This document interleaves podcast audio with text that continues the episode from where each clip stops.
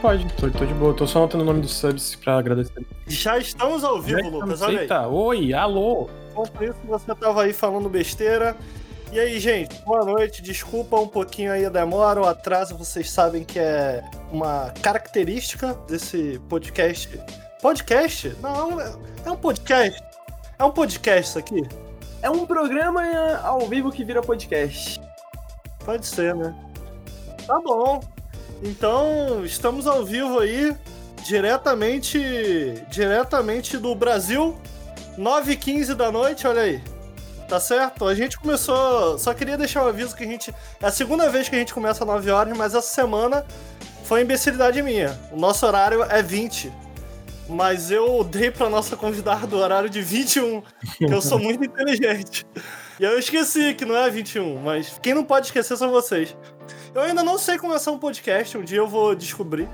Mas eu sei que a nossa convidada de hoje tem um podcast também. Como você começa o seu podcast, Finha? Bom, eu só fiz um podcast, então, assim, pela minha experiência, se começar com nervosismo e coração querendo sair pela boca, tá tudo certo.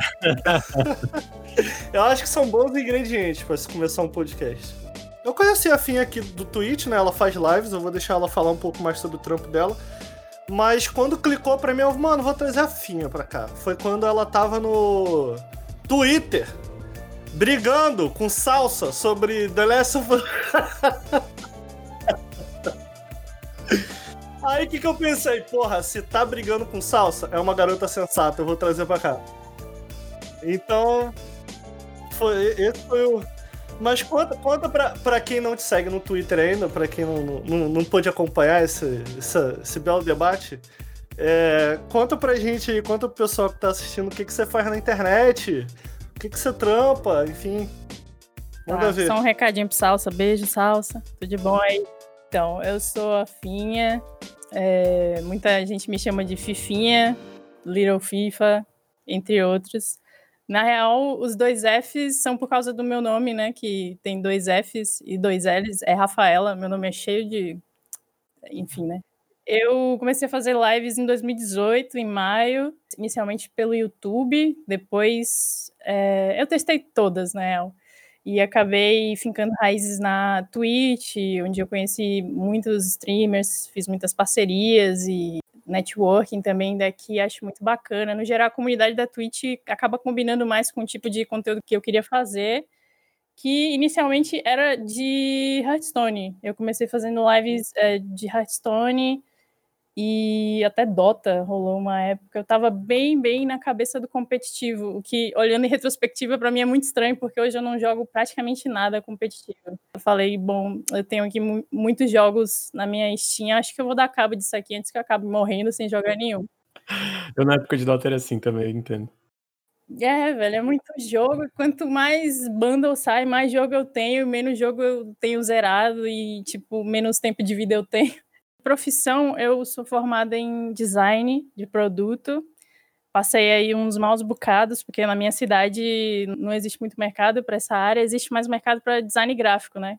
No Brasil todo é mais assim, é, é mais popular, é mais fácil você achar mercado em design gráfico. Meu irmão é formado também na, na mesma área que você, mas não trabalha, não atua, faz outra coisa completamente diferente. E era uma área que eu até teria interesse em trabalhar. Eu achava que me daria bem, gostava e tal. Gostava de desenho técnico na medida do possível. Mas é, não tinha mercado. E o mercado de design gráfico nunca me deixou segura, porque não era minha área de formação. E é uma área é, de constante atualização. E, e, tipo, acaba sendo um pouco mata-mata. Você tem que ser mesmo a sua vocação, senão você fica para trás. Então eu tinha muita síndrome do impostor e não era muito feliz no, no mercado. Então eu acabei é, caindo muito por acaso, num acaso muito grande do destino, eu consegui uma oportunidade de trabalhar com jogos na minha cidade, que era um mercado que eu nem sabia que existia na minha em Salvador, no caso, eu sou de Salvador. E foi muito por acaso que essa oportunidade de trabalho surgiu e, ao mesmo tempo, eu estava já para começar a trabalhar na minha área, que era que é design de produto, e eu abdiquei, né, de um trabalho com toda a segurança, do jeito que papai e mamãe gosta, e para ir tentar uma chance mesmo no incerto, numa área que eu não tinha experiência alguma, mas muito confiada no tipo, ah, eu jogo desde pequena, é uma coisa que eu gosto de fazer, eu devo ter algo a acrescentar. Eu tinha o um feeling, sacou? Então eu meio que apostei e foi muito bom. É, desde então trabalho com isso em jogos e desde 2000, 2008 até aqui fazendo lives aí constantemente e saí do competitivo e realmente foquei mais em jogar jogos do lançamento, especialmente jogos indie que, que você faz nesse rolê de produzir jogos? Como é que é teu trampo? Como ele funciona? Acho que tem muita gente aqui no nosso chat que com certeza quer ouvir, né, esse tipo de coisa, se interessa. Você ainda está produzindo jogos? Está trabalhando em alguma então, coisa? Então, no momento eu estou buscando novas oportunidades, né, como se diz. Eu estou no período da quarentena que é o verdadeiro pesadelo de qualquer profissional. Eu estou entre empregos, mas eu acabei de sair de uma experiência como é, gerente de interface, né? é, nesse projeto específico eu fiquei mais com essa área de interface, de a parte gráfica, de estar tá mais é, gerenciando a galera de artes e design. Mas no começo, na minha primeira experiência, realmente eh, foi uma coisa nas coxas, assim, de tipo, ah, você quer trabalhar na área? Então pronto, já vai começar aí, é, metendo as caras, vai ser game designer. Então eu peguei um projeto lidei com cliente e sem experiência nenhuma, mas com a minha experiência de jogadora mesmo, fui conversando com o cliente, vendo o que ele queria, e realmente eu fiquei encarregada do game design daquele primeiro projeto que eu fiz. E na época eu não tinha nenhum conhecimento técnico, não tinha experiência nenhuma. Então, pouco tempo, um ano depois, mais ou menos, todo mundo da minha empresa é, fez uma especialização de game design na estadual daqui. E eu vi a oportunidade e fiz também, né? Acabei me especializando na área mesmo, estudei e segui com, com sendo game design mesmo. Minha paixão maior foi quando eu consegui fazer trilha sonora de jogos. Eu investi, tipo, meti as caras mesmo lá, estudei para fazer. É, nesse mesmo projeto eu fiz o game design, fiz algumas artes e fiz é, a trilha sonora. E foi quando eu vi, velho, poxa, isso daqui me dá. Eu me sinto segura fazendo isso, eu não me sinto uma impostora, eu, eu sinto que eu, uhum. eu sei o que eu tô fazendo e eu, se eu não souber, eu tenho as ferramentas para encontrar as respostas e tal. A sensação de segurança, sacou? E de realmente gostar da, da, da área, poxa, é videogame no fim das contas não, assim, com todos os estresses que a gente passa e tal, continua sendo algo apaixonante. E e desenvolvimento de jogos, esse rolê aí, recomenda? Pô, desenvolvimento de jogos recomendo demais. É, tipo, principalmente para quem tem paixão por videogame, sacou? É, você tem aí várias áreas da atuação que você pode se encaixar, áreas inclusive inusitadas. Recentemente, na pandemia, no início da pandemia, a gente fez uma game, uma game jam lá no canal e porque justamente os meninos do, do, meu chat, eles gostam muito de videogame, mas eles não viam como se inserir, né? No universo de criação. Uhum. Para eles era algo ainda muito distante. Então, como para mim eu percebi de forma inesperada que não era algo tão distante, distante, assim, então eu quis aproximar eles da mesma forma que eu fui aproximada, com as experiências que eu passei, tipo, realmente abrindo a janela, a porta para eles entrarem. E aí eu fui mostrando para eles, olha, não é só ser dev, só que você não precisa saber programar para fazer jogo, você não precisa saber, é porque a galera acha que você precisa saber programar ou modelar 3D para fazer videogame. E sendo que não, tem vários setores, tem roteiro, tem é, pesquisa, tem documentação, tem publicidade, assim vai, música. E nisso, essa game design, eu pude incorporar várias pessoas que nunca tinham tido uma experiência com videogames.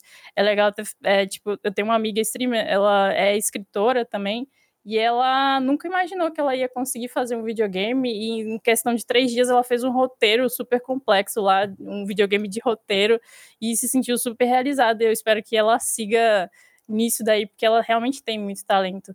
Mas é alguém que não sabe programar, e não sabe as, aquelas coisas que se espera que um, game designer saiba. E, na real, para mim, ser game designer é isso, é saber onde você pode se adequar, sabe, achar o teu espaço e realmente entrar numa equipe e fazer mesmo, fazer acontecer.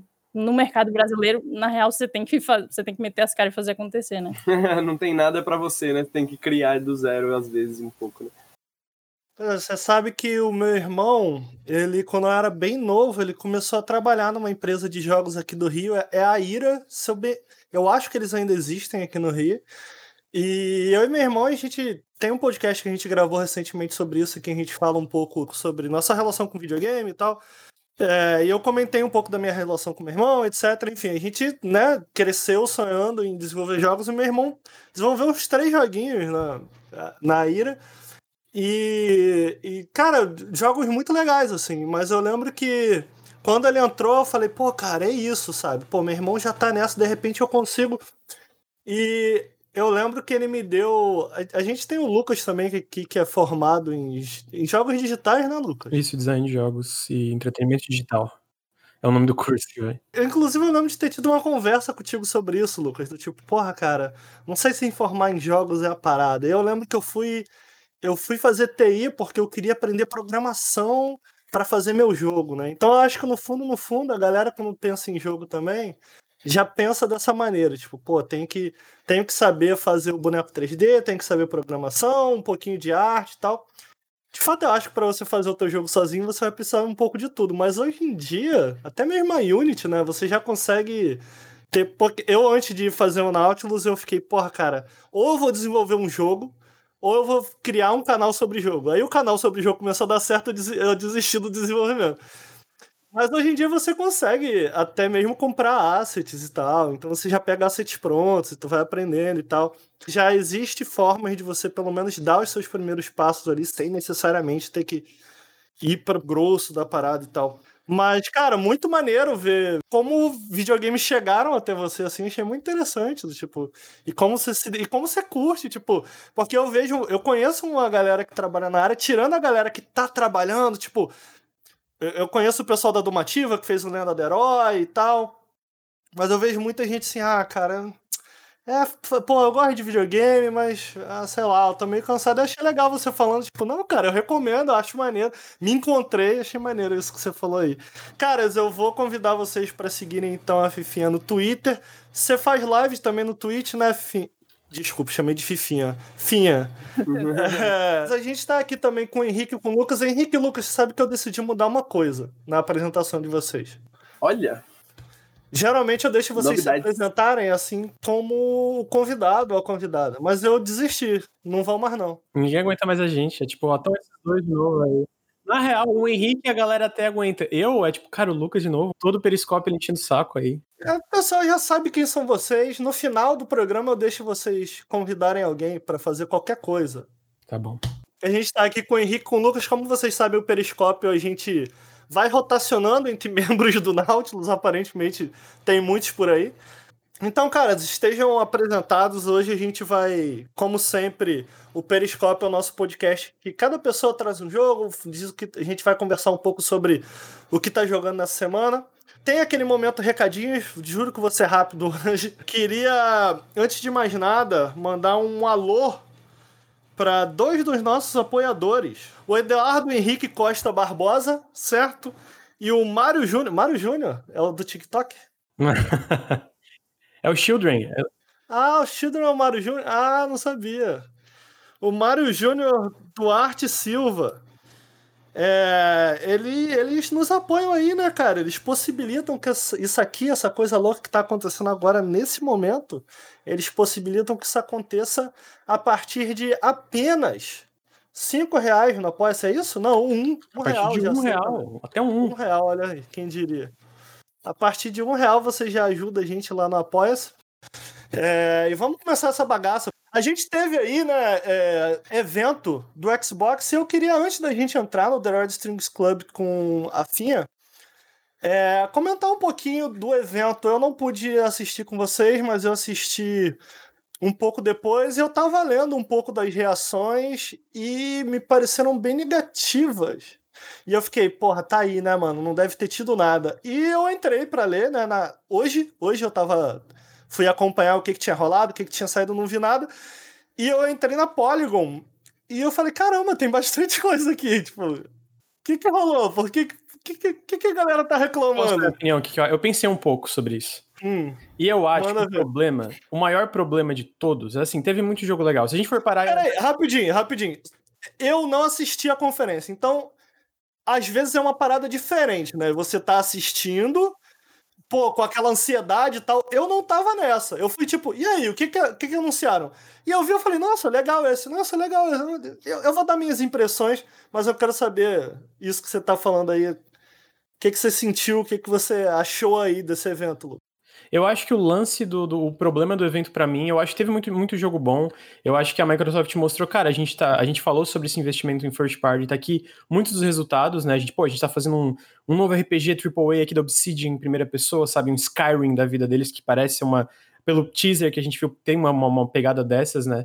Uh, tem o Fable, tem, sabe, tem todos, tem jogos, sabe? Eles têm uma, uma lineup que, pô, mano, no Game Pass, isso tudo vai estar no Game Pass. É, eu acho que o que faltou foi a gente ter uma ideia, que, que acabou acontecendo, é que muitos desses eventos giram um pouco em torno do hype, da gente ter uma ideia um pouco mais consolidada do que, que vem desses jogos que eles estão prometendo pra gente. Então, o que, que eu acho que faltou é, na parte 1 foi que, cara, a gente não tem ideia. Assim, a gente alguns a gente até pode ter, tipo, a gente, ah, beleza, State of Decay 3, a gente tem uma noção do que, que vai ser, mas sabe, a gente não tem ao mesmo tempo uma ideia de como vai ser de fato o jogo, especialmente porque, pô, a maioria desses jogos anunciados. Foram anúncios. Foram os anúncios, mas. Mas só tipo, ah, tá sendo feito aí, é isso? É, eu, o que eu senti da maioria desses anúncios da parte da, da do, do, first party foi isso. Eu acho que uma, uma, um grande problema foi isso. Então a gente teve o Avald. Eu acho assim, eu não acho que a line-up é ruim de forma alguma. Eu acho que os jogos que foram anunciados, inclusive se eu fosse apostar, eu diria, cara, eu acho que eles vão ser muito bons. Eu acho que esse RPG da Obsidian vai ser muito foda. Eu acho que o Fable da Playground eu boto muita fé, que é um estúdio muito competente. Eu boto fé, pô, no Hell, eu, eu não gosto de Hellblade, mas imagino que vai ser interessante para quem curte, né, a continuação do Hellblade. Mas sabe, mano, eles, eles mostram Hellblade e falam, não, a gente tá fazendo Hellblade na Islândia. O que, que, que, que eu quero saber com? Que, qual é o lugar disso em um evento, né? Se, se pelo menos fosse os outros jogos tivessem mostrado mais coisa, mas nem isso aconteceu. A gente teve um teaser de Fable, que tá aí faz dois anos tendo rumor sobre ele, que também, ok, teve o tom do jogo, mas a gente não tem a mínima ideia de como de fato vai ser o jogo, né? E aí teve outra coisa que foi toda a recepção meio que é, é, que teve muita gente que odiou, é, muita gente curtiu por voltar às raízes, mas especialmente pela estética, pelo visual do Halo, né? Eu acho que se o Halo é, tivesse tido essa demo super impressionante, talvez o resto não teria é, tanto essa coisa da galera ficar meio, pô, e esse resto aqui, sabe? Porque a gente teria, eles vendem Halo Infinite e eu queria deixar claro aqui que eu, eu, eu mantenho o que eu falei. Eu tô muito interessado pelo jogo. Eu acho que o gameplay, sabe, o jogo, a pessoa jogando ali parece os Halos originais com uma estrutura bem diferenciada. E eu pessoalmente curti isso. Eu concordo com quem fala que o jogo parece inacabado visualmente, definitivamente concordo, tem muito problema ali, mas eu acho que mecanicamente ele parece muito interessante, especialmente se tu pega a reação dos inimigos, etc. Eu acho que parece muito gostoso de jogar mas não tem essa. É um jogo que eles estão vendendo, cara, isso aqui é o Series X, né? Isso aqui é o próximo console. Isso aqui é a próxima geração. E a gente não tá vendo próxima geração nesse Halo Infinite, né? E para finalizar, eu acho que um outro problema que teve é que, cara, eles fizeram tanta questão de ser. E isso é uma coisa que eu vi até o cara do. O antigo cara do Easy Allies, o Kyle Bosman, falando eles fizeram tanta questão de mostrar que tudo na conferência está no lançamento no Game Pass que a gente não teve tantos outros jogos de third party grandes, né? Então a gente vê outras é, conferências da Microsoft, eu sempre achei elas muito boas. Porque, beleza, às vezes podia não ter tanto exclusivo. Mas sempre tinha, mas tinha muito, muito jogo. Tinha muito jogo bom, tinha muito anúncio legal. E no fim, quem vê uma conferência só esperando exclusivo, eu acho meio bobo, mano. Se tá aparecendo jogo bom, para mim eu tô feliz, entendeu? E eu acho que eu, eu, senti um pouco falta disso, de surpresas que sempre tiveram nessas conferências. Pô, Cyberpunk, Elden Ring, Tales of Arise, sabe? sabe sempre tiveram jogos que tu olhava, porra, mano, Devil May Cry 5 foi anunciado na, numa conferência da Microsoft. Então eu acho que tu junta essas três coisas, cara, no fim dá essa impressão, cara, foi fraco. Eu acho um evento fraco. Eu acho que com certeza eles têm esses estúdios competentes, eu acho que eles têm esses jogos que vão ser promissores, mas se a gente compara em relação ao que, que a gente saber desses jogos que foram mostrados e como faltou essas outras third parties, talvez para preencher outras coisas, eu achei um evento meio fraco, entendeu? É, eu vi vocês comentando, tem dois pontos aí que eu acho, acho bons. Tem alguns pontos, na verdade, que eu, que eu queria colocar aí. Mas antes disso, eu vi as reações do pessoal depois, da, depois do evento, e a Beatriz Blanco, é, do, lá no Twitter, colocou muito bem. Ela fala, porra, nós gamers somos, somos um povo emocionado. É. Emocionado. A gente é emocionado. E, e eu vi eu vi vocês comentando que. Bom, todo evento tem isso, né, cara? É tipo, eu queria surpresa, eu queria ilusão, e, tipo, é isso, né? Parece que a gente tá assistindo um evento e a gente quer gritar. A gente eu quer, gosto de ser iludido, Ricardo. Eu gosto que mintam. Minta pra, mente pra mim, cara. Cara, eu, não, eu, eu, admito que eu não sou esse cara, brother. Eu admito que eu não sou esse cara. Eu, eu sou tipo, cara, me mostra aí, brother, o que que tá rolando. Eu, eu prefiro eu prefiro uma parada que, que mostra. E aí, nesse ponto, eu concordo contigo. Do tipo, porra, cara, mostraram, mas e aí? Entendeu? Ah, é, a gente tem um Forza, ó, a gente tem um Fable, ó, a Obsidian tá fazendo um RPG. A gente esperava que a Obsidian tivesse fazendo um RPG, tá ligado? Você não precisa me dizer isso, entendeu? A gente viu, a gente ganhou alguns detalhes, né? Que vai ser no, no universo de Pillars of Eternity particularmente eu não gosto muito, apesar de gostar muito da Obsidian, sou extremamente fanboy da Obsidian, mas eu não gosto muito do universo do Pillars. É, mas tá aí, no universo deles, um novo jogo da Obsidian e o trailer, cara, tô, tô ansioso, quero ver porque eu gosto da Obsidian. Mas eu sinto, o, o Lucas, que ele, eu não, eu não tenho certeza se a escolha. Bom, eu não assisti o evento, eu assisti só os trailers, então eu não sei como eles reforçaram essa ideia ao longo do evento. Mas eu não tenho certeza se fazer uma conferência em que no final eles falam, cara, tá, sabe tudo isso que tá tendo aqui? Todos vão estar no, no Game Pass. Se isso é uma má ideia. Eu não tenho certeza se isso é uma má ideia, porque o Polygon coloca isso e eu fiquei, cara, muito bem colocado. O Polygon fala assim: é, deixa eu pegar exatamente o coach deles e eu gosto muito disso que eles falam. Eles falam que é, o Game Pass é o melhor exclusivo da Microsoft. E é uhum. é verdade, cara. O Game Pass é o melhor exclusivo da Microsoft. É tipo, o que a gente tá vendo com o Game Pass, possivelmente, e a, a Polygon também reforça isso, tipo, essa, essa guerrinha que a gente tá tendo de tipo. E, e aí eu, eu trago pro, pro Halo, pra esse lance do Halo. Esse lance do Halo de gráfico é uma parada que eu sentia desde lá atrás, brother. Eu lembro quando anunciaram Killzone. E eu fiquei assim, cara, a gente voltou para isso? Tipo, a gente é. voltamos para isso. É, por isso que eu achei discussão tão boa, né, mano? É, é, olha só, Lucas, é porque ainda que eu entendo, cara. E tipo, eu esperava que eu achava, e aí eu podia estar tá, tá, é, é, tava alimentando a ideia errada, sacou? Eu achava que esse Halo era só next gen. Não, entendeu? é cross-gen. E esse, esse, esse Halo não tinha sido mostrado por muito tempo e tal, e tava se falando muito sobre ele. Então, assim, em termos de expectativa, cara, eu esperava mais, sacou? Eu não sou fã de Halo. O que eu vi ali, eu não sou grande fã de Halo, só zerei Halo Reach, tá? Joguei um pouquinho do 1, joguei um pouquinho do 2, mas nada além disso. O que eu vi ali, para além do Grappling Hook, que eu não me lembro de ter visto em nenhum outro jogo da série, é Halo. E aí, ah, mas eu sou fã, é Halo. Pra mim, que não sou fã, cara, isso é suficiente para mim? Eu não sei se é, entendeu? E é tipo, é uma, é uma questão meio que de expectativa no sentido de, porra, a gente tá falando de uma série que não é um joguinho de esquina, tá ligado? É um joguinho, assim como, sei lá, Doom, brother, entendeu? Que em sua época revolucionou a parada, entendeu? Então, o, o Halo, em sua época, no Xbox original, cara, porra, ele foi talvez o jogo que popularizou FPS nos consoles, sabe? Que traduziu as mecânicas de, de FPS para um bom FPS em console. Foi extremamente influente.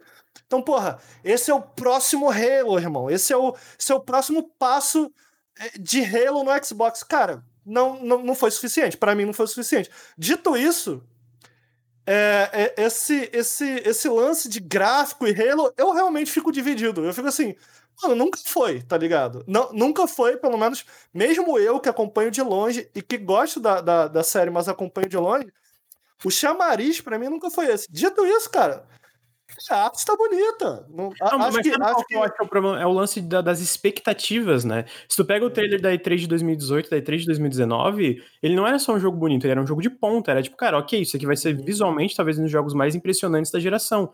Sendo Esse é o não. problema, não é, não é. é. Então, e, tipo, teve uma diferença muito gritante, né? Eu admito que essa era a minha expectativa, sacou? Do, tipo, eles estavam há tanto tempo falando desse jogo, então eu entendo 100% a quebra de expectativa, mas eu acho muito eu acho muito vazia essa discussãozinha de aí pega uma imagem do boneco no Halo e compara com The Last of Us, mano, são Não, é. completamente Ah, cara, isso diferentes, é, cara. isso é o que o- a gente fala como Flame War, né? Tipo aquela discussão, ah, um, um Halo é um jogo do Series X e- The Last of Us, do, The Last of Us Parte 2 no PlayStation 4. Pô, primeiro que The Last of Us Parte 2 pelo que, é, não é um jogo que, pelo que eu entendi, o Halo vai ser mundo aberto, né? Tu vai poder explorar totalmente esse anel li- livremente. Segundo que o Halo é cross-gen, ele sai para Xbox One, Xbox Series X, PC e outras coisas em várias plataformas. Então tem muitas diferenças. Óbvio que vai ser um Agora, realmente, um negócio que que eu acho que é um problema do marketing da Microsoft no geral é essa forma. Cara, a gente tá. de- Halo é, pô, isso aqui vai ser a próxima geração. Eles mostram isso. Eu acho que é justo a galera falar, pô, vocês falaram pra gente que ia ser isso e tá, tá- a gente tá tendo isso aqui. O que que eu. Justíssimo. E o que que eu. E quando tu fala de lance de expectativa, pô, isso aqui é mais Halo. Eu concordo. Só que o, lance pra mim é que Halo e 5 foram tão divisivos e foram um- uma recepção tão tépida, assim, mais fraca, exatamente porque eles foram tão longe de Halo e a gente já tinha outros jogos tão longe de Halo, né? Halo até hoje não tem coisas parecidas com Halo, mas além disso, e aí eu concordo, se a gente lê sobre a estrutura do Halo Infinite, ele é bem diferenciado. Ele tem uma estrutura mundo aberto, ele tem um negócio de poder diferente. Eu não sei se é exatamente Eles querem aberto. lançar o jogo como uma plataforma. É, também, como uma né? plataforma que eu pessoalmente 10 fico bastante pé atrás, especialmente por começar um jogo de 10 anos num jogo cross-gen, né? Mas faz Mas, sentido pra Halo, Lucas. Eu tava pensando sobre isso. Muita gente falando, ah, não. E, cara, só pra deixar claro, o que eu tô querendo dizer aqui é que o que eu vi de Halo, eu não gostei. Não, não. Eu não gostei. O que eu quero dizer é. A conversa ao redor de Halo tá intoxicada. É isso que eu quero concordo, 100%. Parece que tu não pode falar que gosta ou diz, É, é, vai ter é. gente caindo em cima, entendeu? É, é porque eu tô falando tudo isso aqui, aí qual que é. O que, que eu imagino que o gamer tá pensando? Ah, tá passando pano. Cara, eu não gostei. Eu não gostei.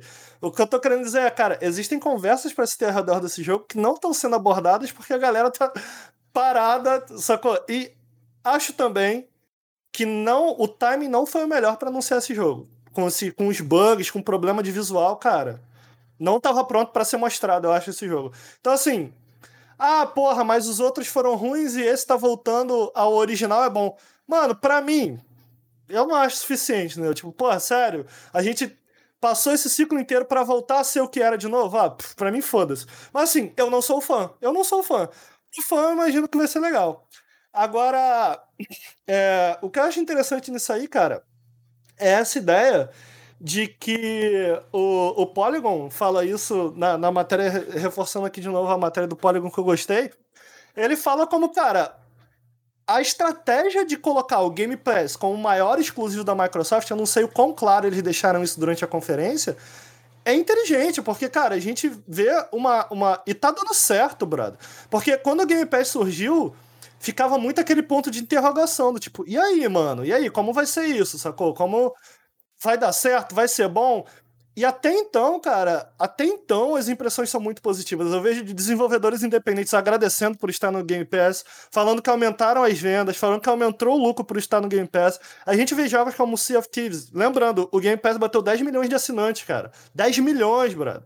Todos esses jogos vão estar lá é, é, é, no momento em que você assina e compra o console, você vai estar lá. A, a, a Polygon termina a matéria deles falando assim: a Microsoft não se importa se você vai amar.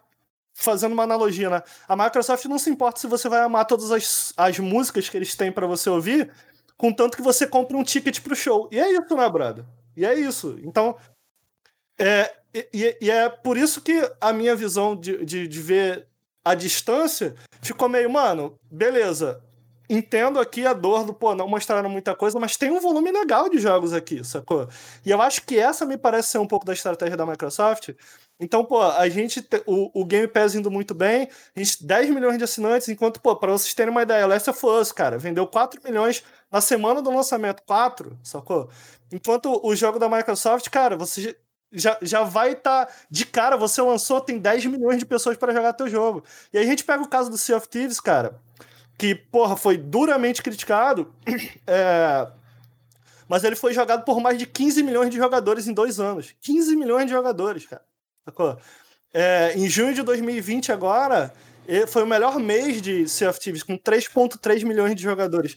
Então, assim, ainda que eu não tenha ficado enamorado por nada na, na, ali no, do, do, que a Microsoft mostrou, o Game Pass é tão inacreditavelmente bom que eu fiquei assim, cara, esse é um passo extremamente ousado, é um passo que eu tô disposto a, a acompanhar, sacou? Porra, eu sou assinante do Game Pass é, é, e considero fortemente o Xbox como uma próxima plataforma minha também. Por conta disso, cara, é, eu acho que eles estão se posicionando de uma maneira que eu não tenho certeza se vai fazer sentido no futuro, se perguntar, ah, sei lá, quem venceu a geração, Microsoft ou Sony? Como, como o Wii fez em sua época, sabe? Eu não acho que a analogia é perfeita quando você compara com o Wii, porque o Wii realmente era uma coisa muito própria, mas eu sinto que é, é, o ponto que eu quero levantar aqui é eu acho que onde a Microsoft acerta na variedade. A gente está vendo uma, uma boa variedade de jogos da Microsoft e ainda que eles não tenham mostrado, eu acho que esse jogo da Hera, porra, eu quero muito ver isso, cara. Você tem algo a colocar em cima disso, Lucas? Queria só saber. Ah, bom, eu, eu finalizo rapidinho, eu passo pra Finha e pro Henrique pra ver se eles têm alguma coisa pra acrescentar. Mas eu, eu, concordo, eu acho que assim, é uma coisa. Eu vou continuar assinando Game Pass, a gente viu que tem lançamento pra agora, pô. É, semana que vem tem o Grounded, é, mês que vem tem o Tell Me Why, tem o Flight Simulator, tem o Wasteland 3, que vai ser no lançamento do Game Pass. Então a gente está vendo que, cara, é um investimento. A Microsoft, eu acho que eu li no chat alguma coisa em relação à questão de investimento, por ser estratégias diferentes, talvez a Microsoft não vai investir tanto nos jogos como a Sony. Na verdade, o que a gente vê hoje é muito pelo contrário, ela nunca investiu tanto nos jogos como ela está investindo agora, né? Por causa do Game Pass, em relação à aquisição de estúdios, em relação a como ela está expandindo esses estúdios. Uma, agora sim, uma coisa é clara, mano. Em 2017, a gente tinha uma Microsoft que não sabia se ia tá, continuar no mercado de consoles ou não. Ela decidiu em 2017 que ia continuar. E aí, gente, em 2017, ela comprou estúdios, começou a expandir, mas o fato, e isso, cara, infelizmente, né, é, leva, jogos levam tempo para serem feitos, o fato é que ela não tá tão bem preparada como a Sony e a Nintendo estão. Então, quando a Sony chega no evento e mostra mais jogos, talvez num, num, estado mais avançado, etc., ou a Nintendo faz a mesma coisa, é porque elas estão há anos fomentando esses estúdios, comprando, expandindo, etc. E essas outras parcerias, além de estúdios internos, outras parcerias externas, tanto que a gente vê Final Fantasy Remake sendo exclusivo do PlayStation 4 por um ano. Então, a, a Nintendo e a Sony estão mais bem posicionadas no mercado porque elas nunca ficaram nesse vai e volta. A, a, Microsoft a gente viu retornando de fato totalmente, né, com uma, uma reestruturação interna lá dos executivos, etc. Essa compra de estúdios, esse investimento em jogos maiores, menores e médios. Então, cara, vai levar tempo. E, e eu acho que isso ficou mais claro do que nunca nesse evento também, né? E eu acho que é isso que no fim acaba. E, e, agora, em relação a isso, é isso, cara. Eu vou continuar assinando Game Pass. No futuro próximo, eu não, eu não me vejo saindo da assinatura do Game Pass. Então, para mim, de certa forma, teve sucesso.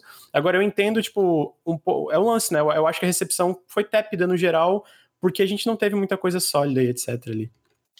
É, eu acho que interessante. Eu acho que o interessante. Outra coisa interessante nisso tudo aí, ô, ô Lucas, é que eu não sei da forma que a gente está vendo a, como a Microsoft está se organizando em relação a essas novas compras de estúdios, outro dia você me passou uma entrevista em que eles estavam falando sobre a Ninja Theory, Ninja Theory que fez o Bleeding Edge, não é isso? É, e como, cara, para eles era o Bleeding Edge, perguntaram se o Bleeding Edge deu certo, na opinião deles e tal, e eles falaram que, cara, para eles foi interessante para afiar o estúdio, né? Para que o estúdio lance algo diferente, para que o estúdio entenda o, o, calendário de lançamento e que no final das contas, ainda que não parece ter sido um enorme sucesso, é, esse tipo de jogo acaba encontrando um, um, um público-alvo dentro do Game Pass. Por quê? Porque são 10 milhões de pessoas, sacou? Então me parece que o que a Microsoft está fazendo com os próprios estúdios dele não é na direção do que a Sony ou a Nintendo estão fazendo até certo ponto, de fazer esses mega jogos. E sim de financiar projetos pequenos e, e, e manter o Game Pass, assim como a Netflix faz, é, sempre com novos lançamentos, sempre com novas coisas ali. Sacou? Eu não sei se, se isso vai agradar a todo mundo, mas eu acho que pessoalmente eu acho interessante esse esse approach deles. É, eu pra... acho que o lance é o equilíbrio, né? A gente vê ali, às vezes, um Fable, esse Avowed parece um jogo grande, né? Parece de fato esse RPG super expansivo, e ao mesmo tempo a gente vê o Grounded, a gente vê o, a, o sei lá, o Bleeding Edge, a gente vê, sei lá, um, um Tell Me Why, que não parece ter tipo um escopo de um Halo, etc. Né? Então eu acho que o lance é acertar nisso, pessoalmente eu gosto de jogos menores mais experimentais, então essa, esse approach, esse estilo é uma coisa que me agrada bastante, eu fico curioso pelo futuro. Uh, queria saber se a Finha tem alguma opinião, se ela chegou a assistir o evento, tem... Eu não assisti o evento, eu assisti trailers depois de jogos. É, Gostou de alguma coisa? Minha, é, minha linha de, de empolgação, o meu hype vai muito pelo que o Lucas falou. Eu me atrai muito pelos jogos menores, que são os que eu acabo streamando mais no meu canal. Então, realmente, o Tell Me Why e o Grounded me chamaram mais atenção. Eu não cheguei a ver se teve alguma coisa do. Você falou que teve algo na Finlândia do, do Hellblade. O É, é o Hellblade local, um- né? Que vai ser o local do jogo, que basicamente parece que a Senua vai explorar vários países da Finlândia enquanto ela tá nessa jornada etc. Mas não mostrou de fato nada do jogo, né? Era mais sobre como eles foram pra lá pra conhecer o lugar. que era algo que eu queria ver, né? Que eu achei que teria. Eu tô na expectativa, eu gosto pra caramba. É, é, é um pouco do que o Ricardo falou. Minha opinião vai pelo por esse modelo de mercado da Microsoft de estar focando no Game Pass. Eu acho que é uma das coisas mais empolgantes que eu experimentei como consumidora de jogos é, nos últimos anos. Tipo, tanto a proposta do do ah, meu Deus, esqueci o nome agora, de, das multiplataformas pela nuvem. Ah, é? o xCloud. Stadia, Ah, o Stadia, o Stadia, tá. o xCloud, o Aham. Stadia, todas essas propostas para mim. E o Game Pass, isso para mim tem cheiro de futuro, tem cheiro do que o mercado vai ser daqui por diante, sacou? Isso me empolga. É, tipo, é claro que olhar, aque- aque- tipo, não vai passar despercebido os gráficos de um jogo como Halo, mas é, o é o que o Ricardo falou, sacou? É muito empolgante saber que o que eu pago de assinatura vai me dar direito a, a ter esses jogos no lançamento, sacou? Me dá, me, me empolga para jogar. Até jogos que eu nem pensaria em jogar, é, só porque eu sou assinante, eu, eu vou, sabe, dar oportunidade ali de, de consumir. E isso proporciona, isso populariza demais os jogos, é uma Total. estratégia muito boa. É, e pô, eu queria falar uma coisa que Psychonauts 2, né? Sim, muito legal. Eu adoro Jack Black, mano. Cara, Psychonauts 2, aquele trailer, eu quase. Eu, eu, eu tava assim, mano, isso aqui é perfeito. Psychonauts 2 tá acontecendo, Deus é pai. né? Eu fiquei muito feliz. Tá bem né? legal, tá bem legal. Eu, eu adoro Jack Black, mano. Eu Uhum. adoro Jack Black. É, e, cara, a gente tá vendo aí, é possível que a gente veja um aumento para 70 dólares no valor dos jogos, o que significa talvez muito pouco lá pra fora, mas aqui pra gente, BR, a gente tá ferrado, né? A gente já. Caramba, é inacessível isso. Uhum. Pois é, pois é, é. A gente viu, teve recentemente o preço do Watch Dogs Legion, foi esse, Lucas? Que Não, o- esse a- eles, eles falaram que vai ser 60 dólares ainda os próximos lançamentos da Ubisoft. Sim, mas a- tá 400 reais a versão última é, eu não- no não- eu Brasil. não olhei. 400 ou 500 reais. Tipo, caraca, brother. 500 reais, sabe? É, num, num videogame, no- só num, em um O jogo. Far sabe? Cry tava 500, né? É, o É Far. Cry, isso, é o Far Cry, bem lembrado, é o Far Cry. Far Cry. É. Então, Absurdo cara, isso. imagina um jogo de, a 70 dólares. Então, nesse sentido, o, o, o Game Pass segue como um concorrente fortíssimo, assim. e Não, não, não tô vendo ninguém ter nenhuma resposta para isso, saca? E o que é curioso, a, pelo menos até agora, é que tá, vem dando certo, né? É, Henrique, você gostou de alguma coisa, mano? Você- O que, que você achou aí? Do... Ele chorou na parte do Stalker 2, ele chorou. É, e eu comentar que se continuar dando certo é uma questão de tempo até que a gente veja outras iniciativas como essa. E essa é a parte que me deixa meio assustado com o Game Pass, porque quando o Netflix surgiu, comentei isso na, na live do evento ontem, mas quando o Netflix surgiu era também muito revolucionário, da mesma forma que o Game Pass é, como a Finha falou. Eu acho que também a coisa, é o caminho que o mercado vai tomar. Acho que é uma das coisas mais interessantes que aconteceu. Acho que a coisa que tem mais interessante é essa questão de eu também, jogos que eu não jogaria, eu testo, porque tá lá. E eu acho que muita gente faz isso, e eu acho que significa que muito jogo que não seria visto, não seria comprado, não seria jogado, por estar no Game Pass, vai se tornar acessível, né? As pessoas vão curtir, as pessoas vão ver ideias novas, né? Isso é maravilhoso. Meu medo é só quando as outras empresas começarem a entrar nesse mercado também, se não vai acontecer algo que tá acontecendo com Netflix de você quer acompanhar o que, que tá tendo de série? Você tem que assinar a Amazon, o Hulu, o Netflix, o Crunchyroll e não sei o que, não sei o que, sabe? E É foda, que- Henrique, porque ainda assim eu acho que vai ser mais barato. Talvez ainda fique mais barato, com certeza, com certeza. Ainda talvez fique mais barato. Só que a questão é, o Game Pass é muito barato agora.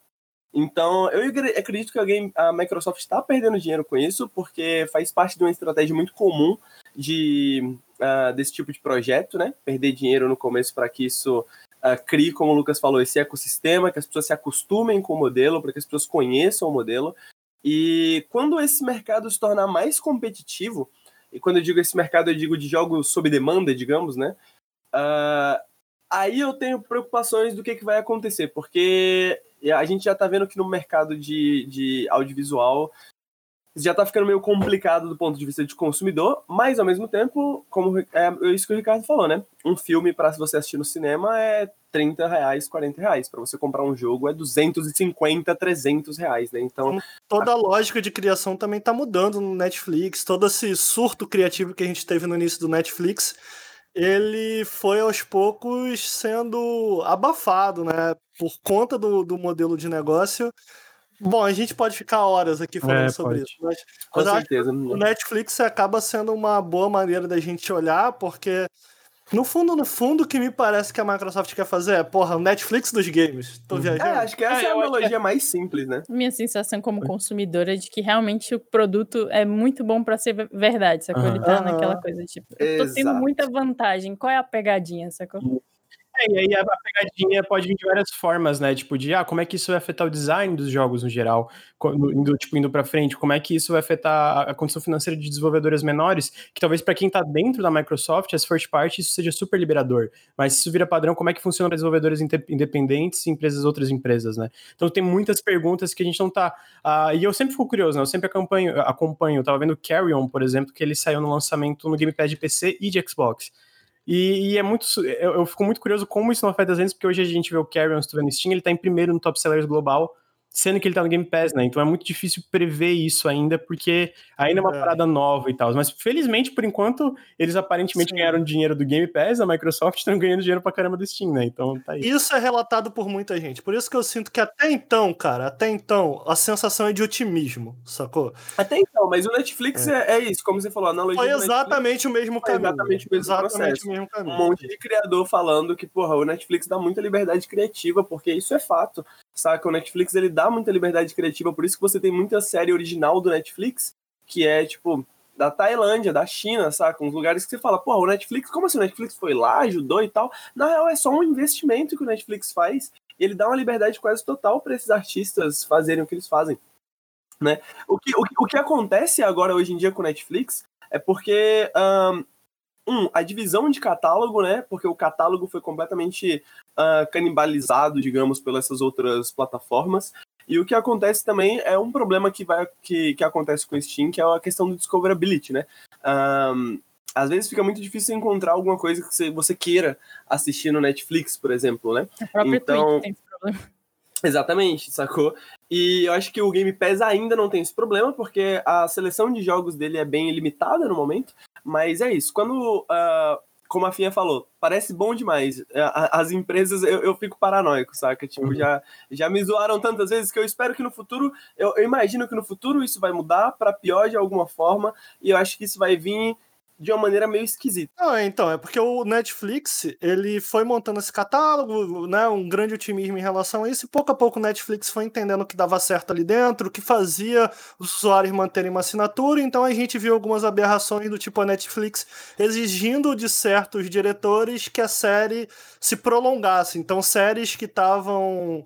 É, que que poderiam ser fechados em quatro episódios, eles tinham que fazer em dez, porque a ideia é que o usuário ficasse mais tempo, mais tempo ali, fizessem binge watching. Essa ideia do binge watching meio que é, formou muitas séries. A gente viu depois disso muitos seriados sendo cancelados. Então, como essa nova forma de consumir videogames vai atingir diretamente a maneira criativa com que esses jogos são produzidos para que dê lucro, porque no final das contas a Microsoft, se está perdendo dinheiro, em algum ponto ela vai querer recuperar isso.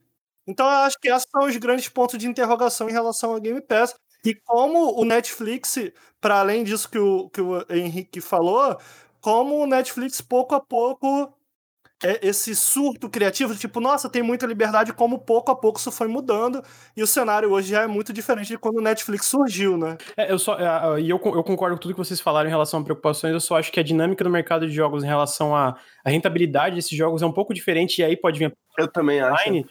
Porque, por exemplo, a gente pega um jogo como Sea of Thieves, ele tem microtransação dentro dele, tem plataformas como Steam que tem um público muito forte que eles mantêm através das funcionalidades da loja, mercados internos do próprio Steam. Tem, tipo, tem jogos free to play, mobile, etc. Então, eu concordo, eu tenho todos esses medos que vocês, mas eu acho que isso, dentro da dinâmica da indústria de jogos, e por isso que a gente tá tão no escuro, né? É ver como isso vai, vai evoluindo. E eu acho também, como o Henrique falou, eu acho que isso eventualmente vai ser, de alguma forma negativa, vai evoluir. O Game Pass ficando mais caro, outros. Eu acho que isso que o Lucas falou é totalmente verdade. Eu acho que existe essa diferença grande, porque uma série, um filme, é, por exemplo, não tem um binge watching de videogame, né? Então tem umas partes de dinâmica que eu acho que são bem diferentes. No, no ponto de vista criativo, eu acho que isso vai ser benéfico, sabe? No ponto de vista das empresas que vão criar jogos, eu acho que isso pode ser muito benéfico. Diferente do Netflix, que eu acho, como você falou, trouxe muitos problemas uh, nesse sentido. Mas isso é só minha, minha previsão geral. O, que eu, o, o, o meu problema é que o Netflix, justamente, ele tá com problemas hoje porque ele deu certo demais. É né? verdade. E isso é que criou esses problemas. Eu acho que é isso pode acontecer a mesma coisa, saca? Porque pode. daqui a pouco a Steam vai ter um serviço de streaming, daqui a pouco a EA vai ter um serviço de streaming, a Ubisoft vai ter um serviço de, stream, de on demand, né? A Ubisoft então... tem um serviço de assinatura, né? É, queria, é, não sei... A EA também. A EA, também, também. É. então, é, saca, tipo, é. isso, né? O Netflix a gente previu isso, né? Tipo, as, as próprias produtoras, é. as empresas fazendo seus próprios serviços, né? Então, essa coisa que era um negócio que juntava todo mundo, começou a se tornar um negócio Sim. muito separador, assim. Fiquei pensando assim, é, eu me lembrei de como essas corporações, é, tipo, o mercado financeiro, elas, é, às vezes o, o valor financeiro, o dinheiro, ele tá negativo, mas o valor da propriedade, ele tá positivo, sacou? É, o valor da propriedade, tipo, eles têm valor além do financeiro. Você tá perdendo dinheiro, mas você tá aumentando o seu valor próprio da sua ideia, por exemplo, como a, a Uber faz. A Uber perde dinheiro porque eles miram em algo que é mais do futuro. Até onde eu sei, eles miram em carros autodirigíveis e tal. O dinheiro e... deles vem da especulação, né? Exato, exatamente. Então é como você falou, o que, que a Microsoft tem que seria comparável, que seria que vai é, caber dentro do futuro, sacou? Como a Uber tem, que é o meio de transporte autodirigível, como ele já está se visando no futuro, como é que a Microsoft tem. Eles estão investindo dinheiro, não estão com o valor líquido no positivo, mas o valor deles potencial está muito positivo. Só sabe. Como o Ricardo falou, né, que acho é, o Game Pass é o melhor exclusivo da Microsoft, né? Tipo, é uma das coisas que a Microsoft é mais bem reconhecida no mercado hoje em dia, é por conta do Game Pass. O meu. O... Só para finalizar que tu entra, o lance da rentabilidade que a gente tem hoje ainda, por mais que talvez o Game Pass exclusivamente seja um pouco, é, tem esse vai e volta, a gente vê a divisão do Xbox batendo recorde de lucro, né? A gente teve um relatório fiscal essa semana que é tipo, a, a, a divisão do Xbox nunca deu tanto lucro como tá dando agora.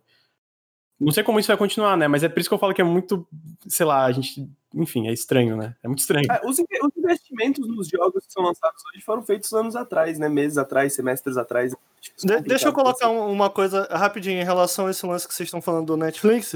Eu acho que é uma, é uma analogia distante, não tem jeito, sacou? Mas eu acho que uma analogia que eu digo no sentido de, cara, a gente olha para lá pra gente tentar imaginar o que pode acontecer por aqui. Não necessariamente os mesmos problemas que tiveram lá vão aparecer por aqui, mas eles vão surgir. Quais serão? Cara, a grande pergunta. Eu já coloquei isso em alguns episódios também. Eu lembro, eu acho que esse é um caso que serve para exemplificar também do pessoal do Battletech, né? Como eles falaram que eles passaram mais tempo na, nas primeiros 30 minutos do jogo do que em todas as outras fases do jogo, porque é, os primeiros 30 minutos.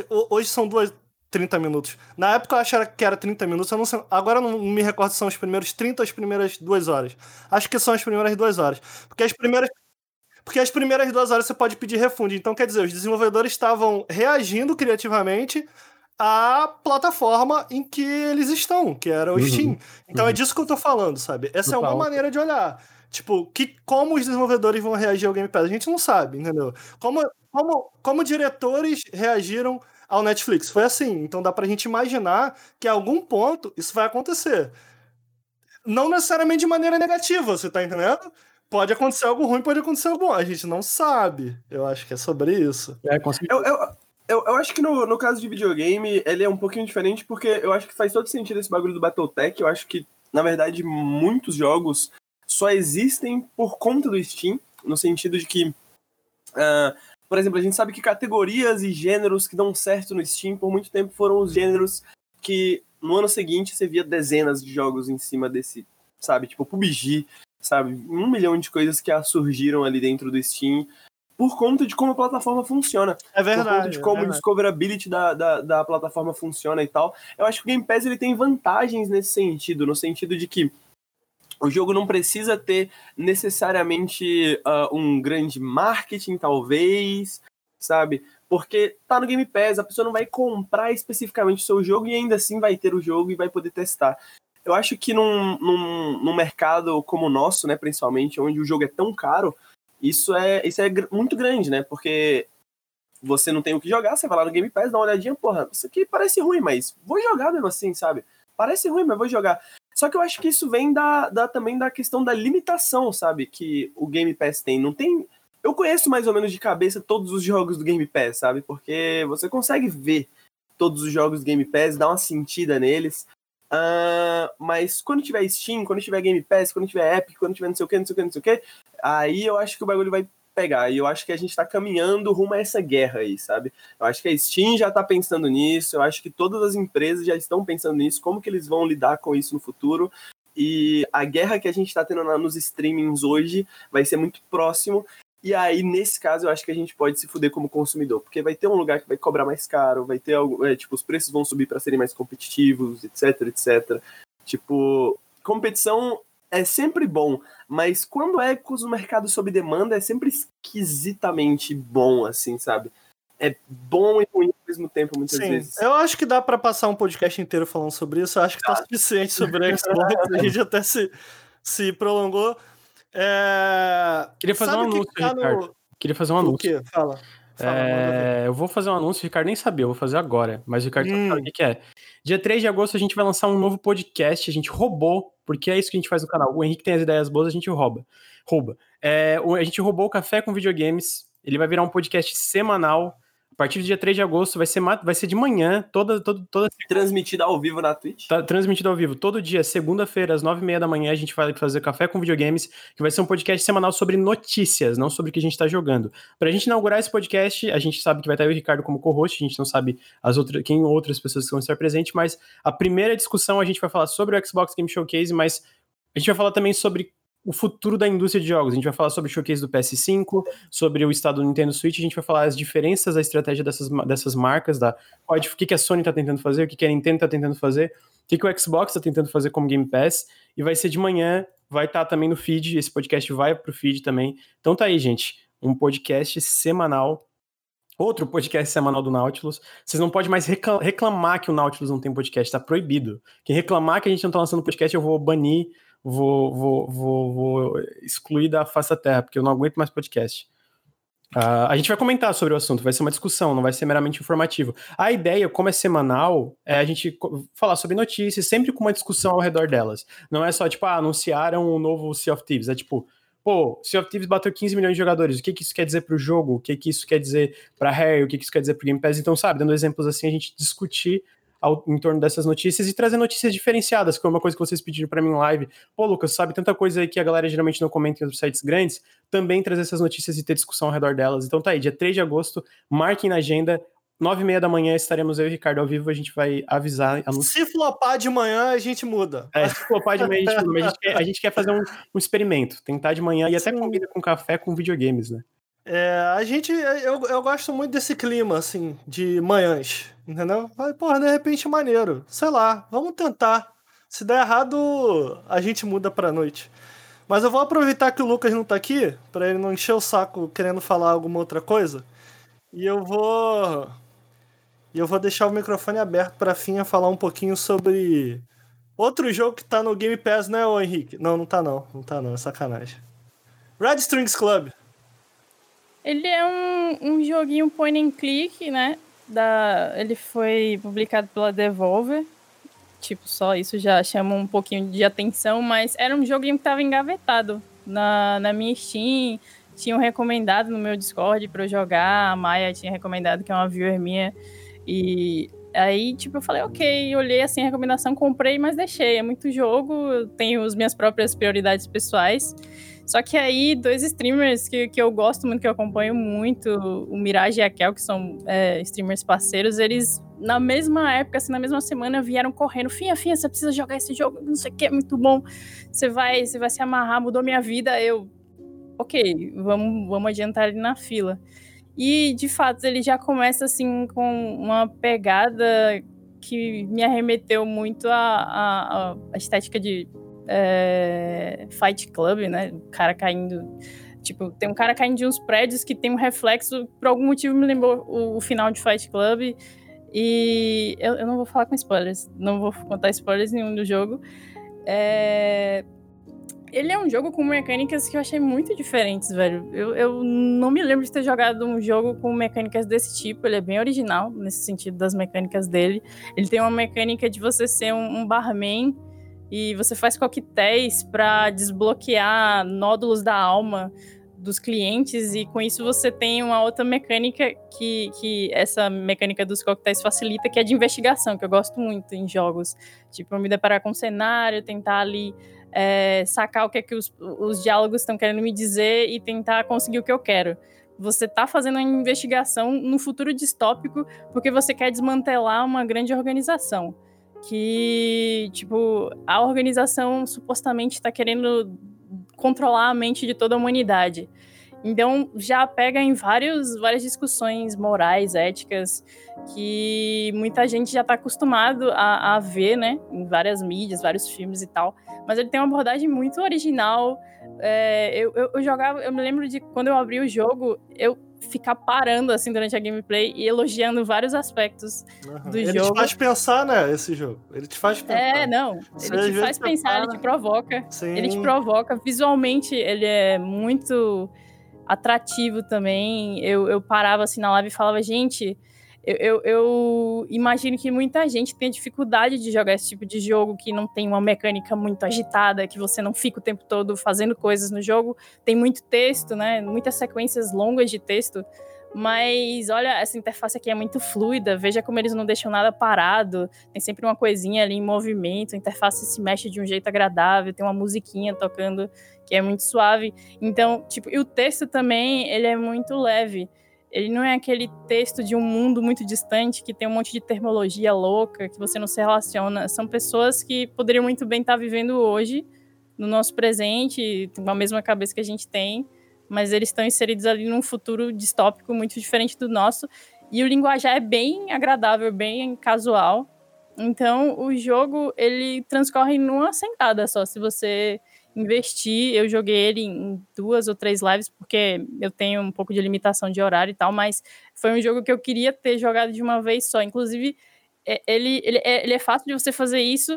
E, e, é bom que você faça isso, né? Para você às vezes não perder o fio da meada, porque ele é muito, ele é muito preso à questão de investigação, tem muitos detalhezinhos e tal. E, cara, o final explodiu minha mente, porque as suas ações no jogo realmente têm umas consequências muito loucas no, no fim. E tanto eu quanto o meu chat ficamos de queixo caído, assim, quando a gente chegou no final e viu que uma determinada decisão moral que eu tomei no meio do jogo teve um impacto absurdo no final. É, e, tipo, enquanto eu jogava, eu me sentia, eu sentia que eu estava sendo testada, não só pela minha capacidade de prestar atenção, porque eu sou muito desatenta, mas eu estava sendo moralmente questionada do jogo, assim, o que é que o jogo. É, o jogo me fez questionamentos do que, é que eu considero moral, do que, é que eu considero que uma, uma corporação pode fazer, do que, é que é liberdade de pensamento, o que nos torna nós mesmos, o que nos faz, o que nos dá a nossa personalidade, quais são os limites da tecnologia, tipo um monte de discussão num texto muito simples, é, numa abordagem muito simples e divertida. E, velho, quando tudo isso culmina no fim, o sentimento é de caramba, que jogo diferente, velho. Que jogo que precisa ser jogado por outras pessoas. Ah, eu não sei o que dizer. Ele é lindo, o jogo é lindo e as mecânicas são. Eu nunca joguei mecânicas desse tipo, são simples, mas muito divertidas também. É, eu queria falar um pouquinho das mecânicas. Posso comentar um pouquinho das mecânicas? Pode. É, que eu falei, né, que é, a gente estava conversando antes de, do podcast começar. Então, era isso que eu ia falar, é isso que a gente estava comentando antes, né? Eu não joguei o Red Strings Club, mas a, Destro, a Deconstruct Team, eles lançaram alguns jogos gratuitos, né? Numa época que eu via muito jogo gratuito. E esses jogos gratuitos é como se alguns desses jogos gratuitos fossem esses trechos de mecânicas do uh, que deu no Red Strings Club, né? Então, por exemplo, a mecânica do de quando você está fazendo uma, igual aquelas peças de barro, mas nesse caso você não usa barro, né? Você está fazendo aquele vaso, a parte do telefone, a parte do, do, do bar, né? Quando você é um bartender e você tem que fazer os drinks certinhos e tal. Então a Deconstructinha, uh, eles tanto. Essas mecânicas são tão interessantes que elas funcionam como um jogo à parte. E eles lançaram como mais ou menos um joguinho à parte, né? E agora e depois eles lançaram o Red Strings Club como uma junção de todas elas. Uh, eu acho que é a melhor demonstração, né? A melhor coisa que mostra quanto essas mecânicas são interessantes para um jogo que ele é um jogo narrativo, ele é, como a, a Finha falou, um jogo que tem uma história muito interessante, e eles conseguem te manter né, cativado pelo, pelo jogo, porque essas pequenas mecânicas, essas pequenas coisinhas são muito táteis e muito divertidinhas de fazer. A coisa do, de fazer vasos é uma das minhas favoritas, é, é, é muito gostosinho fazer vasos digitais. Eu fiquei intimidada por essa mecânica no início, né? Porque ela requer muita perícia ali, que é algo que me falta, perícia no mouse. Mas realmente é uma mecânica que tem presente só ali no início do jogo. E eu fiquei, pô, não vai mais ter essa mecânica. Tipo, você chega no fim, não tem mais dela. E eu fiquei realmente com vontade de jogar mais essa mecânica. A mecânica de fazer drinks, ela é presente em toda a gameplay. E ela é muito legal também. E ela casa com a coisa da investigação, que eu gosto muito. Então, é um joguinho que tem muito, muito texto, mas as mecânicas, é, elas prendem, e o texto prende muito também. A, prende pela curiosidade, prende pelos questionamentos também. Não são são tipo, são, é um top, são tópicos clichês, mas a abordagem não é clichê, a abordagem é bem original e, e a provocação é, é bem gostosa, é bem divertida, é sempre com muito bom humor. E, é, é, um, tipo... é, um, jogo cyberpunk, rosa, azul tal. A gente sabe o que esperar desse tipo de jogo. Neon, sabe, quase gamer. É, a gente sabe. A gente sabe o que significa essas cores, a gente sabe a chuva lá fora, a gente sabe disso tudo. Eu acho interessante em relação à mecânica como ela casa bem com essa ideia de, de narrativa do jogo mesmo, porque você meio que tem que. Você é aquele bar bem afiado, tá ligado? Você consegue enxergar quem as pessoas que chegam no seu bar são só pelo jeito delas de andar, pelo, pelo jeito delas de, de colocar, de se expressar, tá ligado? E aí você tem que servir uma bebida de acordo com, com um pouco da personalidade daquele personagem que tá ali na tua frente. Então, tu acaba conhecendo um pouco mais do personagem ao mesmo tempo em que você tá fazendo uma bebida, a bebida perfeita para ele, para conseguir arrancar mais dele. Então, só essa ideia eu já acho muito interessante, sabe? E é gratificante você fazer a bebida certa no fim. Quando você consegue acertar na, na receita, você sente, pô, isso é o máximo, já posso virar barman. Eu, eu, eu acho, cara, eu sinceramente acho que, tratando-se especificamente de videogame, é, em relação a como eu idealizo o mundo cyberpunk, na minha cabeça, como deveria ser, como eu acho que é maneiro ser, né? A, a, a, a gente tá falando, anda falando muito do cyberpunk por conta do cyberpunk 2077 e tal. E videogames, de uma maneira geral, seguem bastante a estética e a ideia do cyberpunk. Que, cara, eu sempre repito isso: o cyberpunk 2020 começa falando assim é, é, é, é, estilo sobre substância. E, e, isso é bem cyberpunk em videogames, assim. É, é sobre você explorar esse mundo. É, é para ser bonito, é para ser, porra, meio dark, mas é pra tu pá, pá, pá, dar os tiros, entendeu? É meio isso, assim. Ainda que a gente tem algumas séries como o próprio Deus Ex, que, cara, vão um pouco além disso. Ainda assim, eu não acho que são tem, tenha tanta qualidade na hora do world building mesmo, quanto um bom livro cyberpunk. É, no entanto, o The Red Strings Club, para mim, é meu favorito dentro desse gênero de cyberpunk, assim. Eu gosto muito da naturalidade. para mim, é. Eu gosto muito da naturalidade com que eles tratam é, é, modificações humanas e transhumanismo. Eles tratam muito diretamente sobre transhumanismo. É, é, algo que eu vejo. Se, se, tratam sobre isso, tratam de forma muito por cima. E a gente já comentou a, aqui em live, em alguns podcasts e tal, todo esse rolê de política em jogos e tal. E uma das coisas que eu gosto sobre esse jogo é que. Como, como as duas coisas tão, são tão bem emendadas sabe, nesse jogo. É, é, como a política é parte essencial desse mundo e como ele usa a extrapolação desse mundo, né, de políticas desse mundo, para traçar comentários e fazer com que a gente raciocine sobre o nosso. Então eu acho que isso é a parada mais maneira. A Finha falou muito bem, do tipo, cara, o texto é simples, o texto é, é fácil de se acompanhar, é gostoso de se acompanhar. Isso é um ponto para mim positivíssimo. Porque ele acaba te fazendo refletir sobre umas paradas muito interessantes. Tem um rolê que eles falam no jogo, eu me lembro muito desse. Que, cara, tem todo um monólogo, brother. Em que o jogo te pergunta.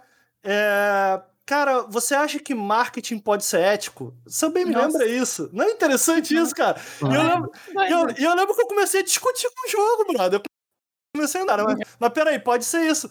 E é legal porque o jogo te dá as opções, ele te questiona, ele te dá as opções para que você questione o próprio jogo.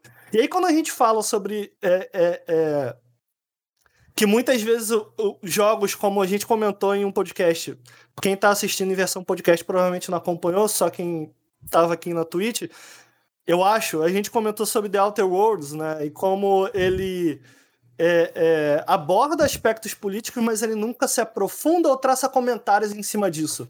Para além de, ah, pô, capitalismo mó ruim, hein, mano? Mó vacilo. O que tá acontecendo aqui com os caras? Não vai além disso. E esse jogo, cara, ele não só aborda, como ele discute com você, cara. E tu, é e tu isso, começa ele, a conversar ele... com o jogo.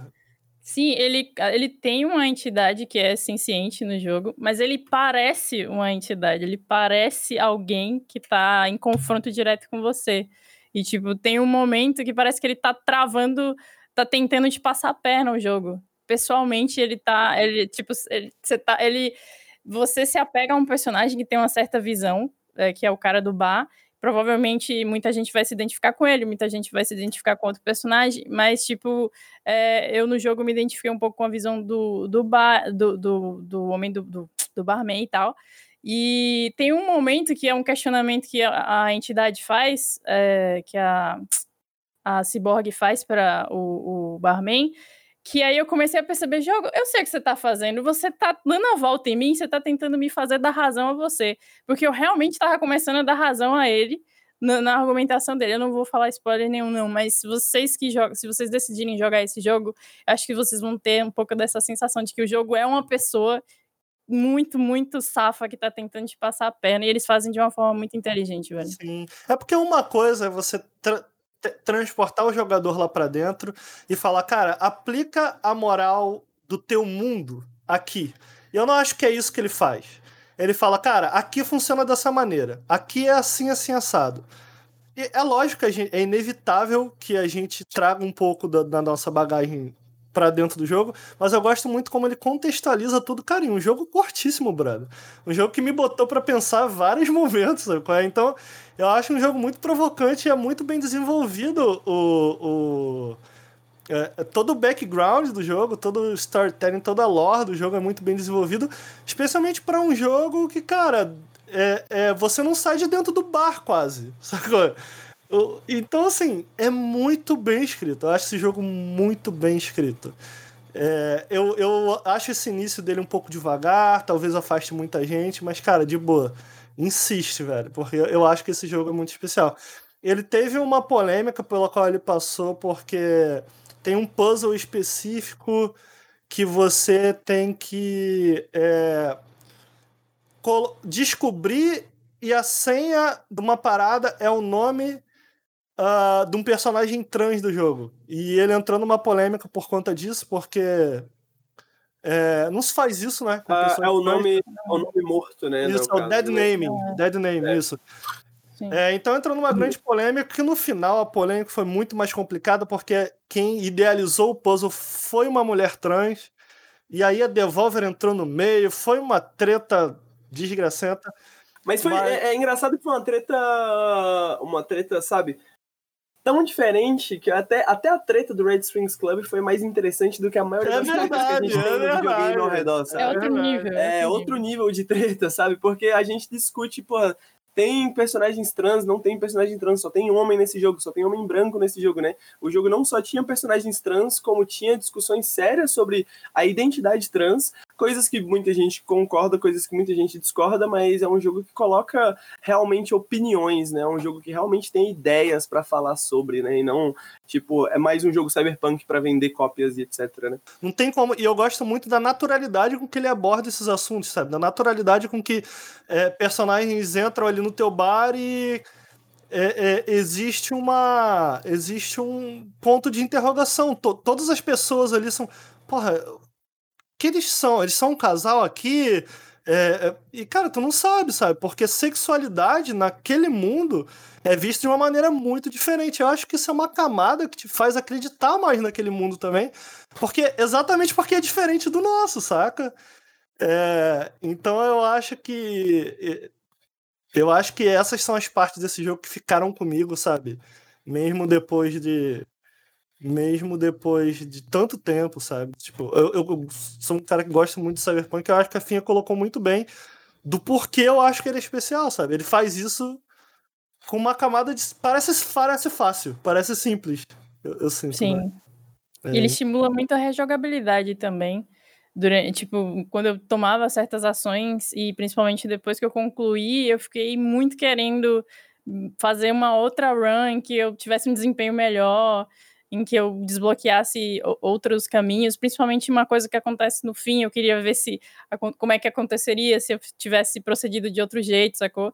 Porque o outro jeito não necessariamente seria algo que eu discordaria, não, não seria eu jogando, seria só eu querendo é, cavocar o jogo e ver as possibilidades. Mas era uma possibilidade de que eu cheguei a cogitar e eu, ali na hora, eu falei, não, mas aqui eu acho que eu vou por esse caminho. E aí, no fim, teve um grande impacto no, no, no, na história, na conclusão. E aí eu fiquei tipo, caraca, mas eu ia escolher o outro. E aí, vai acontecer o que se eu tivesse feito isso? Então, ele é muito bom, ele é curto, ele é gostoso, achei original pra caramba, muito bem feito. Três horas? Quanto, quanto tempo você jogou? Só pra gente saber. Umas três horinhas ou mais? Ah, eu joguei mais porque eu sou lento. É. Porque eu, eu ficava discutindo, sabe? Tipo, hum. cada questionário que eu sofria... Você fez em live também, né? Fiz, é, eu hum. ficava... Eu me sentia mal, às vezes, de tomar uma decisão errada. Não porque eu ia cagar minha run, mas porque eu me sentia, porra, mas isso que eu tô pensando na minha vida, no geral da minha vida, tá certo? Como é que eu tô agindo certo com a minha vida? Sacou? Tipo, parece exagero, mas rolou um pouquinho disso. Assim, assim que é bom, né? É, assim que é bom. E a gente discutia, no chat participava também. Ah, pô, que maneiro. E me dava inputs, e eu tive uns momentos de inputs também com o chat. É um jogo que proporciona é, é, diversão para além da, da gameplay. Pô, Sim. legal, já me inspirou a jogar em live isso. Pô, é bom, eu acho que você ia gostar, hein? É pra que streamer segue, né? Sim, pra que streamer a segue. a Fia já falou da Game Jam que ela fez no canal dela, que a gente tem planos disso, eu vou conversar com ela pra perguntar como é que foi depois, pra roubar ideias. Agora, a segunda ideia que eu roubei da Finha é jogar Red Strings Club em live. Vamos continuar que tá bom o Periscope. Nada se cria, tudo se rouba. Aqui a gente leva isso a sério. A gente copia o jogabilidade há anos e tamo junto aí, a gente é amigo dele. Valeu. Como a gente, é, a gente é amigo, pode copiar, né? É, mas tá aí, Red Strings Club, cara. É, eu acho que a, a, Me parece que a avaliação da FIA é bastante positiva a minha também. Ninguém mais jogou aqui, né? Você jogou, Lucas? Eu joguei muito pouco, eu joguei tipo 10 minutos, eu tava adorando, só que é aquela correria de análise, eu tive que fazer alguma, alguma análise de outro jogo em cima e não consegui até hoje voltar para ele jogar, mas eu gostei muito, especialmente eu lembro da música, muito. muito assim, muito... A trilha sonora é muito agradável. Sim. A trilha sonora é muito boa, sim.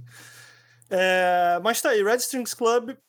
Cara, próximo a gente, eu queria falar um pouco com o Lucas.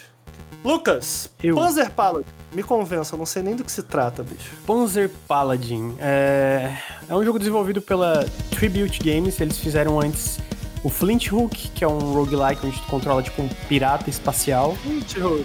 Ah, esse jogo é bom, cara. É... Esse jogo é bom, eu gosto. E lá atrás eles também fizeram Mercenary King. Se eu não me engano, um dos artistas principais do estúdio, ele trabalhou como lead artist naquele jogo do Scott Pilgrim, sabe, da Ubisoft.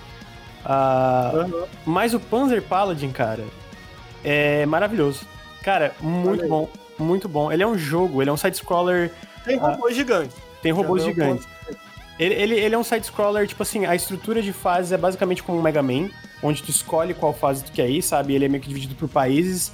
Então, tipo, o mundo do jogo foi invadido por demônios, né? É, é bem clichêzão assim. E tu tem que enfrentar esses demônios com esse robô, que é esse Panzer, uh, esse robozão, e tu, tu controla. E a dinâmica do jogo é basicamente tu controla esse robô, só que tu controla. A, a, tu pode sair do robô. Tu controla uma personagem pequenininha. Ele tem esse lance. A estrutura dele é bem Mega Man, cara. Tipo, como funciona de tu é, ir avançando. Não é Metroidvania. Fase...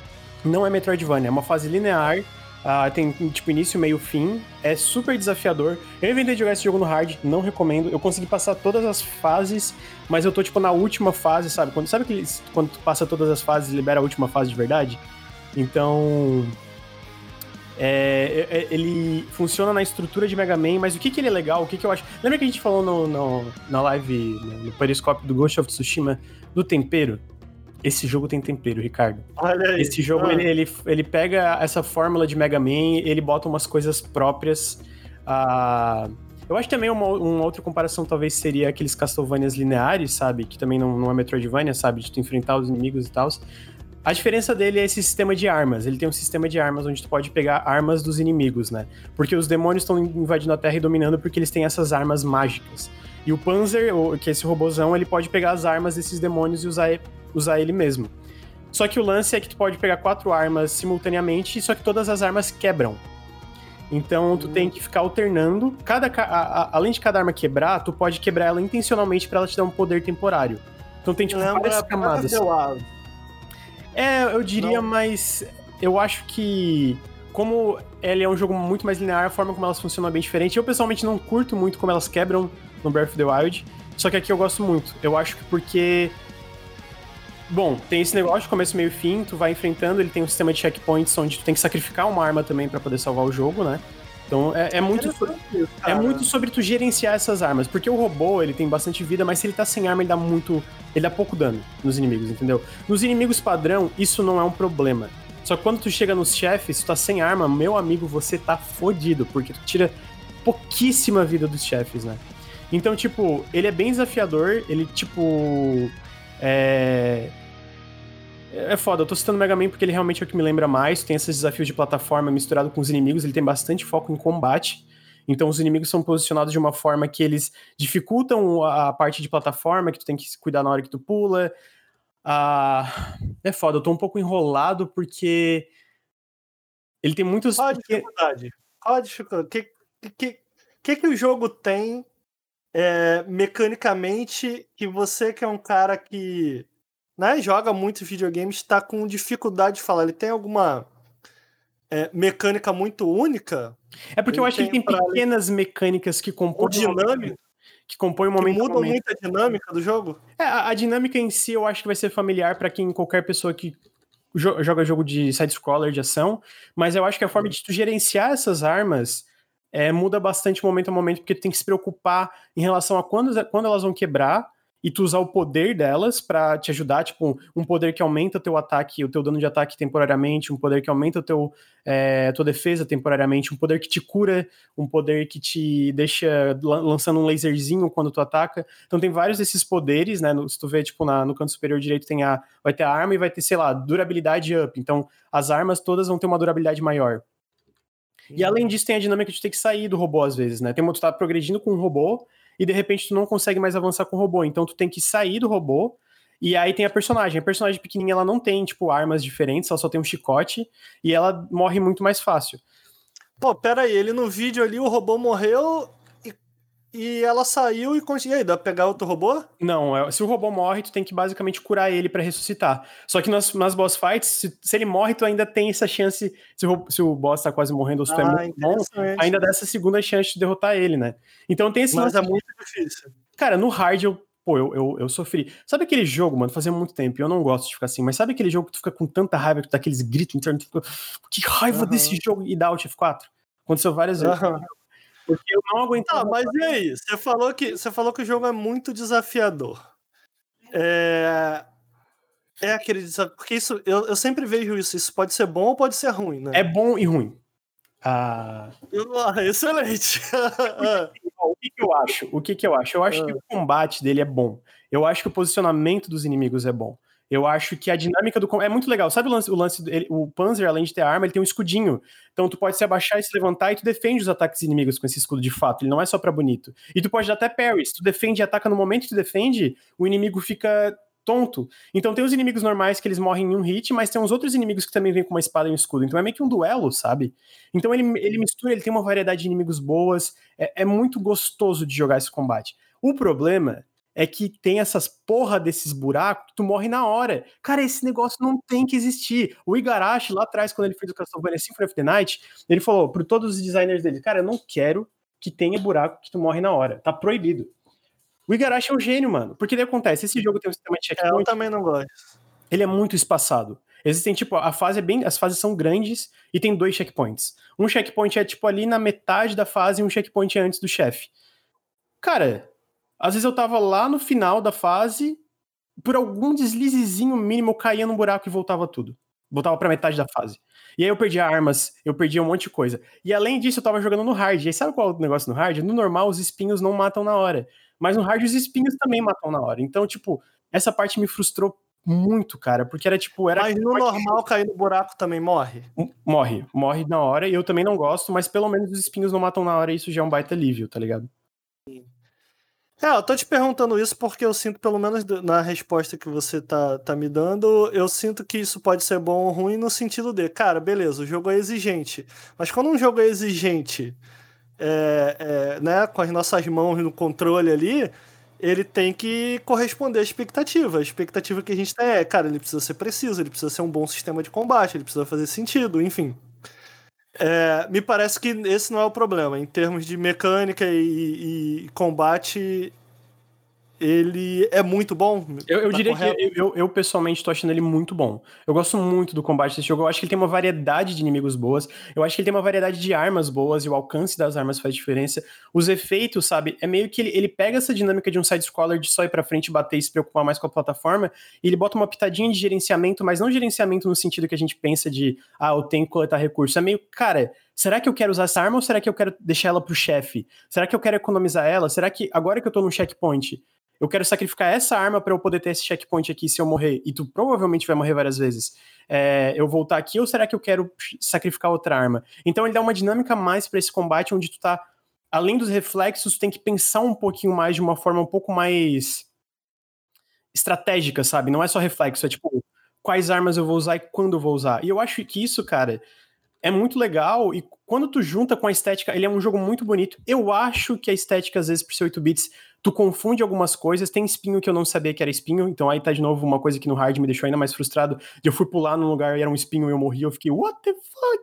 É, então eu acho que às vezes o cenário se confunde, sabe? Ele se mescla de uma forma que não é tão tão bom de diferenciar saber que é uma plataforma ou não. Não é sempre, eu diria que é raro, mas me chegou aconteceu a ponto de me frustrar. Mas eu acho que no geral ele é muito gostosinho de jogar por isso, por causa dessa parte de gerenciamento, por causa da variedade de inimigos. A música é muito boa. Porra, a trilha sonora é aquele, aquele tune gostosinho, sabe? E os chefes são muito da hora, mano. Ele, ele, ele, como ele é esse negócio de países, cada chefe meio que pega da cultura de, de um país. Então tu vai na Grécia, uma das fases na Grécia, o chefe é a Medusa, sabe? Então ela tem um negócio que ela pode transformar teu robô numa pedra. E aí tu tem que sair do robô com a bonequinha, quebrar a pedra para voltar nele e poder enfrentar ela. Só que quando tu tá na, na bonequinha, ela vai estar tá te batendo. Então é muito gostosinho o, o as habilidades dos chefes, dos inimigos, toda essa parte do combate funciona muito bem, mas eu acho que quando tu junta com essa parte de plataforma, especialmente o fato de tu morrer na hora e os checkpoints serem super espaçados, eu fiquei meio. Ok, isso aqui eles podiam ter dado uma, uma refletida, sabe? É meio difícil do, do jeito ruim. É, eu admito que, como amante de, de robôs gigantes, é, assistindo aqui a gameplay enquanto tô conversando com você, não me apetece eu, eu, eu, sinto que o que eu espero quando eu tô controlando um robô gigante é que pareça, que eu sinta que eu tô controlando algo e não que eu sou aquele algo.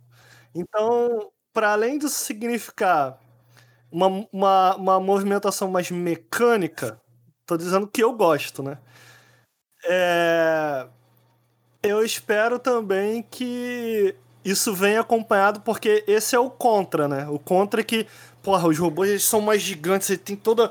Caraca, cada, cada movimento deles rola toda aquela fricção interna de, de partes de metal se encostando, entendeu? Beleza, esse é, o, esse é o conto. Qual que é o pró? Porra, ele é forte pra caralho, meu irmão. Ele voa, ele dá uns saltos sinistros, né? Esse jogo não me parece nenhum dos dois. Parece tipo o Hollow Knight, só que é um boneco dentro dele controlando. Então, como amante de robô gigante, eu reprovo, mas parece um bom jogo. É, não, é, é, eu, eu acho que a vibe dele não é necessariamente dessa dinâmica. Eu acho que se tu joga é, e tu vê a diferença do robô e da personagem, tu sente porque que o robô é muito mais. É, é aquela coisa mais. Tem. Porra, ele é grande, ele é forte, ele tem muito mais HP, né? Então, mecanicamente, sim, mas é, não tem essa parada de ser uma diferença, né? Que tu falou. Eu entendi o que tu quis dizer, né? Tipo, sei lá, Battletech, eu imagino que seja uma parada meio assim. É, e outro jogo claro. Mecha, Mecha Assault, é uma, uma, parada um pouco mais assim. E, mas é, tu falou, inclusive, alguém citou Shovel Foi tu que citou Shovel Knight ou foi o chat que citou Shovel Knight? Acho que foi o chat. Foi é, eu, eu acho que foi o Shovel Knight quando eu vi. É, lembra bastante Shovel Knight. A estética 8-bit, né? Não é 16 bits, tão mais retrô. Ele tem essa parada de tu botar a arma para baixo, tu poder ir quicando na cabeça dos inimigos, né? Então ele me lembra bastante Shovel Knight tam, também por ser linear nas fases, né? No, no, Shovel Knight, no Shovel Knight tem um world map, nesse jogo também tem, apesar do o world map no Shovel Knight ser mais linear e é que tu poder ir em qualquer boss na hora que tu quiser. Mas, cara, é que eu, eu, vocês sabem que eu gosto assim, tem coisas que eu gosto. Eu gosto de side-scroller, eu gosto de jogos de plataforma. O jogo parece maneiro, cara. O jogo parece Não, maneiro. Eu, pelo menos olhando aqui enquanto tô conversando contigo, ele parece ser bem divertido. Eu gosto desse rolê, Lucas, de jogo exigente com um chefe que quando tu mata, tu. Porra! Consegui. Eu hum. gosto disso. E eu, mano, teve um chefe que eu matei, mano, sabe? E era de madrugada, eu não podia gritar, então eu fiquei assim. Cara. Sim, eu acho isso maneiro. Tem um chefe especial que eu fiquei muito, tem uma, uma fase. Ah, que eu não lembro agora, eu acho que é na, na, Malásia a fase. E ela tem muito buraco. E ela tem aquele negocinho, sabe aquele negócio clássico de side-scroller onde tu vai num kartzinho, tipo de mina? De uma mina que tá. E aí tu vai no kart. E aí, pá, eu ia no kartzinho e sempre vi um espinho do nada. E aí, como eu tava no hard, o espinho matava meu robô. Porra, tem chefe pra cacete. Tá ali no mapa é. que tava mostrando na tela, tem uns 10. Ó, eu tô com 8 horas de jogo e agora que eu tô na última fase. Eu acho que o hard colaborou com isso, eu já dei uma lida na internet que no normal. E no normal foi isso, né? No momento que eu botei no normal. É, eu só botei no normal na última fase, mas a última fase. Tem 11 ali, na, na, no mapinha ali tem 11. É, na verdade tem 12, porque tem a última fase, é. a última fase tem mais tipo quatro fases nela, tá ligado? Entendi. Pô, bastante coisa. E a última fase eu não Quanto tava. Quanto dura uma fase? Eu demorava mais ou menos de meia hora a uma hora para passar de cada uma. Hum, entendi. Elas são longas, cara. Ah. Um jogo desse estilo, eu achei elas longas. E especialmente tu sente isso pelo espaçamento dos checkpoints. Mas assim, eu, foi um jogo que eu peguei meio. Eu não botava tanta fé pelos trailers. Eu não acho que ele vende bem quão gostoso que é jogar e quão interessante é esse gerenciamento de armas. Mas no momento que eu peguei ele no controle, eu gostei muito. Eu só me frustrei mais do que eu gostaria, assim. É, tipo, não teve aquela frustração, aquela dificuldade que muitas vezes não era gostosa. Eu sentia que era injusto mais, né? Uh, e aí sim, eu arreguei na última fase, estão falando no chat que eu arreguei, eu arreguei na última fase, botei normal. Porque eu tava tentando zerar antes de chegar ah, aqui. É? Ah, mas eu não zerei. Eu, agora, agora, agora, eu gostaria agora de dizer que quando acabar o periscópio, eu vou voltar pro jogo no hard. Mas como eu queria tentar ah. zerar antes de ir pra cá, bom, vou botar normal, vou tentar zerar, mas nem assim eu consegui. Cadê então, a normal. Tag? Justo. Caraca. É, mas tá aí. Qual é o nome do jogo? Panzer Paladin. Panzer, Panzer Paladin. Tomara que dê certo, né? Porque o último jogo deles, Lucas, o. Você lembrou aí, eu esqueci o nome do jogo. Flint Ele é bem maneirinho. O Flint Hook. Flint é um, rug... um roguelike, não é? É um roguelike. É, eu joguei bastante esse jogo, joguei umas 5 horinhas dele, cara. É Qual bem nome? maneirinho. Flint Hook. Eu vou escrever no chat porque é meio difícil entender esse nome. Eu, eu acho. acho bem maneirinho o Flinthook, cara. E me parece que deu uma flopada hard, assim, o Flinthook. É, para... e esse parece ter dado mais ainda, infelizmente. Então, Sério? Aí, ó, estão gostando, considerem comprar, porque eu vi lá, tava com 30 análises no Steam. Então, uhum. parece não tá indo muito bem. E, cara, é um jogo bom, cara. Vou, vou quando eu zerar, vou. Cara, e de verdade, assim, eu me surpreendi muito, eu gostei bastante, assim, eu gostei bastante ao ponto de, mano, é, é foda, né? Eu tava conversando com o Henrique disso, eu acho, mano. É muito gostoso quando tu vai num jogo sem expectativa nenhuma e tu gosta muito dele. Ele, ele falou que foi mais ou menos, ele vai falar mais pra frente, ele foi assim com Carrion, né? Ele não tinha muita expectativa e acabou gostando bastante. Então é muito gostoso essa sensação de, ah, mano, eu vou jogar aqui, vou ver, né? Tipo, o meu trabalho é cobrir esses jogos, a gente. Enfim. E no fim eu, porra, que jogo legal, cara. Que sistema legal, que música boa. Que... Cara, as cutscenes, velho, são muito estilosas. Tipo, não, quase não tem, né? Não é um jogo com muita narrativa. Mas quando tem, é tão estiloso que tu fica. Hã? Ó, eu tô fazendo hã, foi intencional para copiar o Ricardo. Hã? Que cutscene legal, cara. Então, tipo... Então tá aí, esse foi The Red Strings Club. The Red Strings Club. esse foi Panzer Paladin. Henrique, eu queria te falar uma coisa. Diga. Eu assisti sua análise mais cedo, porque eu gosto de Hum. me preparar para esse podcast, tá bom? E eu fiquei decepcionado. Por que, cara? Porque a sua mente. Eu senti que você tava de fato se transformando no Carry On. Você não parava de falar de body horror. Não, porque body horror, body horror, horror. Eu falei, caralho, o Henrique nesse jogo ele vai falar de tudo menos de Carry On. E você falou de Carry On. Por isso você... Falei. eu, eu, eu, eu... O que que aconteceu, cara? Que você ficou. Cara, eu tô obrigou ele. O, o Alien possuiu o Henrique e obrigou ele a vender o jogo. Vende o jogo tá Exatamente. assistindo. Não, body horror é uma, é uma parada, eu acho muito interessante também. É, eu, eu editei alguns programas pro Nerd, pro, pro Jovem Nerd, agora eu não me lembro qual programa, e pro MRG, dois programas que falavam sobre bo- body horror, né? Então eu acabei tendo que assistir alguns pedaços de filmes e tal. Ainda que eu não se- seja o maior fã de jogos de horror de qualquer tipo, eu achei fascinante do tipo, porque não é medo, é desconcertante, tá ligado? É, é desconforto, né? Isso é interessante, né? O que que rolou? Tu, tu não conhecia Body Horror? O que que rolou que tua mente te jogou pro Body Horror com uma força que... Caraca, você Cara, tava na não parava de falar disso, cara. Eu achei Eu, muito eu- eu- engraçado. Eu sempre fui apaixonado por body horror, tá ligado? Ah. Tipo, sempre, sempre fui muito fã, igual, ah, igual você, nunca fui muito fã de, de horror de maneira geral, porque eu não sou fã de, tipo, fantasma, demônio, me assusta, não gosto, sabe? E body horror era um- uma forma de horror que era, tipo, aquela coisa filme B, sabe? Sangue, É, tem- tripa, e ah, saca? Eu sempre gostei, assim, porque sempre achei muito esquisito, né? Então, é, assisti muito quando eu era adolescente, sabe? E eu acho que o que eu gostei tanto do Carrion é porque fazia muito tempo que eu não, não pensava no tema, sabe? Hum. Fazia muito tempo que eu não lia nada sobre o assunto, que eu não lia nada, que eu não via nada de body horror. E eu não fui nem nessa expectativa, né? Quando eu falei, pô, Carrion, parece com The Thing, mas não tava nem nessa.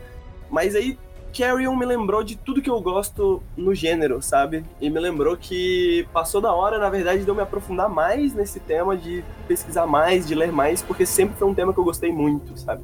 Uhum. Ah, sempre foram filmes e, e livros que ah, mudaram muito minha maneira de pensar sobre mídia, de maneira geral e tudo mais.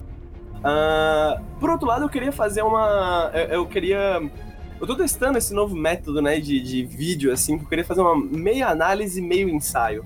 Porque. Nossa, imagina que legal a menos- que foi pra mim quando eu li. Ele falou, eu falei, "Henrique, pega leve pra eu editar, não tem muito trabalho. Dele, não, mano, então acaba o vídeo na metade e aí eu entro como. um- Eu, eu olhei assim, como é que eu vou editar isso aqui, O mano? vídeo acaba, depois Deus. volta, mas aí tem um alien no meio. Porque. Por um, porque, tipo assim, esse tipo de jogo que a gente pega, né? Que a gente tem um embargo e tal, a gente tem que fazer com uma certa velocidade. E é muito difícil fazer ensaios sobre esse tipo de jogo, porque não tem tempo suficiente pra você pesquisar tudo que você quer, né? Uhum. Ler tudo que você quer. E eu pensei, poxa, talvez esse seja um método interessante, porque. É, nesse caso, no caso do Bob Esponja, no caso do Carrion, são jogos que me inspiraram muito. E meia análise, meio vídeo ensaio, não dá nem trabalho tanto de fazer análise, nem tanto trabalho de fazer o ensaio, sabe? Posso falar só das coisas que eu gosto do jogo, sem falar muito de tudo. Tipo, não comento nada sobre a música, por exemplo, sabe? Não comento nada de alguns probleminhas que eu tive, que o Lucas acho que teve também, de ah, se perder um pouquinho na organização, um pouquinho das salas. Foquei no que eu achava mais importante, que foram as coisas que eu gostei do jogo, e nos temas do jogo que eu achei tão interessantes e a maneira que ele explora esses temas, né? Para falar um pouco mais desses temas, teve uma, uma coisa no jogo que eu me arrependi de não ter colocado no, no, no vídeo. E aí eu falei, poxa, tá aí, o periscópio é uma ótima maneira de trazer esse conceito ao mundo, que é um gênero que eu inventei, o nome, né? Eu, eu, dei, eu cunhei o nome do gênero do, de Carrion, que eu chamo agora de Xenojogo. São jogos que fazem você se comportar como esse alien, né? Que fazem você controlar Ok. esse alien, esse monstro. Xenojogo, é o, é o Xenojogo. gênero. Tá É bom. um novo gênero. Espero que pegue. Espero que pegue. todo, todo vídeo eu tento inventar uma palavra pra ver se pega. Ah, E vocês estavam falando de transhumanismo com o Headstrings Club, né? E eu acho interessante que o body horror ele, ele aborda muitos dos mesmos temas por um outro lado, é sabe? verdade, é verdade. Porque se o, se o, se o transhumanismo é muito sobre. Né, a, a Finha mesmo comentou, né? Sobre os limites do ser humano. Né, só que, por um ponto de vista da tecnologia, principalmente, do ponto de vista principalmente de algo externo, né? que a gente, né, uma tecnologia que a gente incorpora no nosso corpo, por exemplo, isso transforma a gente em não humano, né? Uh, o body horror faz isso da mesma forma, só que de dentro, né? De dentro para fora. Então, um parasita que te domina, um alien que te domina e etc. Mas você gostou, mas você gostou do jogo? Eu queria, eu queria entender um pouco mais o que propositadamente não foi abordado no, no vídeo review. Até porque fica aqui minha recomendação. A gente lançou, o Nautilus lançou um vídeo sobre Carry On, tá lá no canal. É um vídeo de pouco mais de 9 minutos, eu recomendo bastante. Ele aborda não só o próprio Carry On, como alguns sistemas que a gente acabou de citar. Mas eu queria entender um pouco mais do, do jogo em si, é, como ele funciona. É, você falou que tem alguns pontos que você não gosta tanto no jogo que você escolheu não citar. O que você acha que. O que, o que funciona e o que não funciona em Carry On? Eu acho que essa é a pergunta. Ah, tá, eu acho que Carry On funciona. Funciona, sabe? Eu adorei o jogo. Uh, eu acho que ele funciona muito bem, na verdade. Eu acho que a maneira que ele aborda os temas uh, dele são, são novas, sabe? São bem ousadas, de certa maneira. Uh, eu nem sei se, é, é, tipo assim, não parece nem de certa forma intencional, sabe? Tipo, parece que eles construíram em cima disso, mas não sei se quando eles começaram a fazer o jogo, uh, eles pensaram nisso, sabe? Porque da mesma forma é algo que é, essa questão de você se transformar um monstro que eu coloco no jogo, né? Que eu coloco no, no, no vídeo, é meio que Bom, principalmente a movimentação do jogo. Eu acho que essa é a parte principal dele, né? Você se movimenta como esse alien, você tem esses tentáculos, né? Uh, você tem um, uh, um segundo set, um segundo conjunto de tentáculos que você controla mais especificamente, que é o que você usa para capturar humanos, né, e trazer eles para sua boca. Então, é basicamente inteiro no mouse, você clica com o botão esquerdo para onde você quer se movimentar e usa o botão direito para segurar aquele humano vacilão, trazer ele para sua boca, né, dar aquela bocanhada gostosa. Quando você faz isso, uh, depois né, você vai adquirindo certas habilidades ao, com o passar do jogo e tal. Uma dessas coisas que você adquire é uma nova forma, né? Tem três formas no jogo, na verdade. Eu falo de duas no vídeo, porque as duas primeiras são as que você a passa mais tempo. A estrutura dele é linear? Ele é um Metroidvania? Ele é linear? Então, eu, coloco isso até, eu falo que é, nessa parte que entra, né? Ele não tem muito backtracking. Então, ele é um jogo é, bem linear mas ele parece um Metroidvania, né? Você começa uhum. pensando que é um Metroidvania, mas quando você tenta explorar, você vê que não tem muita coisa para explorar. Geralmente eu falava, pô, não tem nada aqui, deve ser para outro lugar. Geralmente era alguma coisa lá que eu não tinha visto, ao invés de ir para outro lugar, sabe? Uhum. Então eu dava uma rodada, não achava nada, voltava lá, opa, tem esse negócio aqui que eu não vi. Uh, nesse processo de você andar, né, ao redor, que eu fiquei dando essa explorada, é muito fácil você se perder também, porque as telas uh, onde você anda, elas são relativamente pequenas. E como você é esse alien com um tentáculo, você se movimenta por elas muito rápido, sabe? Então, quando você tá andando assim, você vai de um lugar para outro muito, muito rápido. E ela tem esses loadings, pequenos loadings entre essas telas, né? Que eu imagino que seja alguma limitação técnica do jogo, né? Ele faz questão de não ter muitos espaços abertos, eh, geralmente são muitos espaços fechados, porque pela questão de que eu acho que essa movimentação ela é muito esquisita, muito diferente, né, do que a gente está acostumado. Então, eu não culpo o jogo por ter esses problemas, porque eu imagino que deva ser algum algum sacrifício que eles fizeram em relação ao que eles queriam trazer com o Alien, né? Com a movimentação. Uhum. A questão da música eu não citei no jogo porque eu não acho que ela é completamente notável. Eu não acho que ela é nada demais exatamente. Ao mesmo tempo, ela é muito atmosférica. Ela não tem música de um jogo de terror exatamente. Ela parece um, um jogo espacial. Um, um, um, trilha sonora de um filme espacial. Me lembrou a trilha sonora de, do Alien, o, o primeiro Alien. É, Exato, me lembrou a trilha sonora do primeiro Alien, me lembrou também a trilha sonora do até do Odisseia Espacial, né? Que é bem atmosférica, é bem cinematográfica até a, a trilha sonora, sabe? Não é algo que você imaginaria num videogame. Mas também não é nada, tipo, muito marcante. Eu acho que ela cria uma atmosfera muito boa pro jogo. Mas eu acho que o que segura o jogo mesmo é que, defeitos ou não, qualidades ou não, ele é muito bem lapidado. Eu uhum. acho que ele tem uma forma muito bem definida, ele tem uma estética muito bem definida, a estrutura dele é muito bem definida, aonde que ele quer chegar, sabe? Então, uh, conforme você vai evoluindo no jogo e você vai chegando no final da história, você percebe. No começo, talvez você pode ficar meio perdido, mas mais próximo do final você percebe que tem tudo tem um ponto, sabe? Uh, a narrativa ela não é enorme, mas ela é muito significativa também dentro do jogo. E Eu achei, como Red Strings Club, talvez, né, apesar desse aqui não ter nada escrito, a narrativa ela é muito econômica e ao mesmo tempo muito interessante, sabe? Uhum. Então você não passa muito tempo pensando ou conversando, nada disso, mas ele tem algumas peças narrativas durante o jogo que você entra numa máquina e você vê, você não fica claro se está vendo uma memória ou se você está vendo o futuro, não dá para saber exatamente. Mas uhum. você vê esses seres humanos que estão meio que fazendo uma pesquisa nessa base espacial onde você está uh, e tem toda quebrada, toda ferrada, não tem ninguém e pá.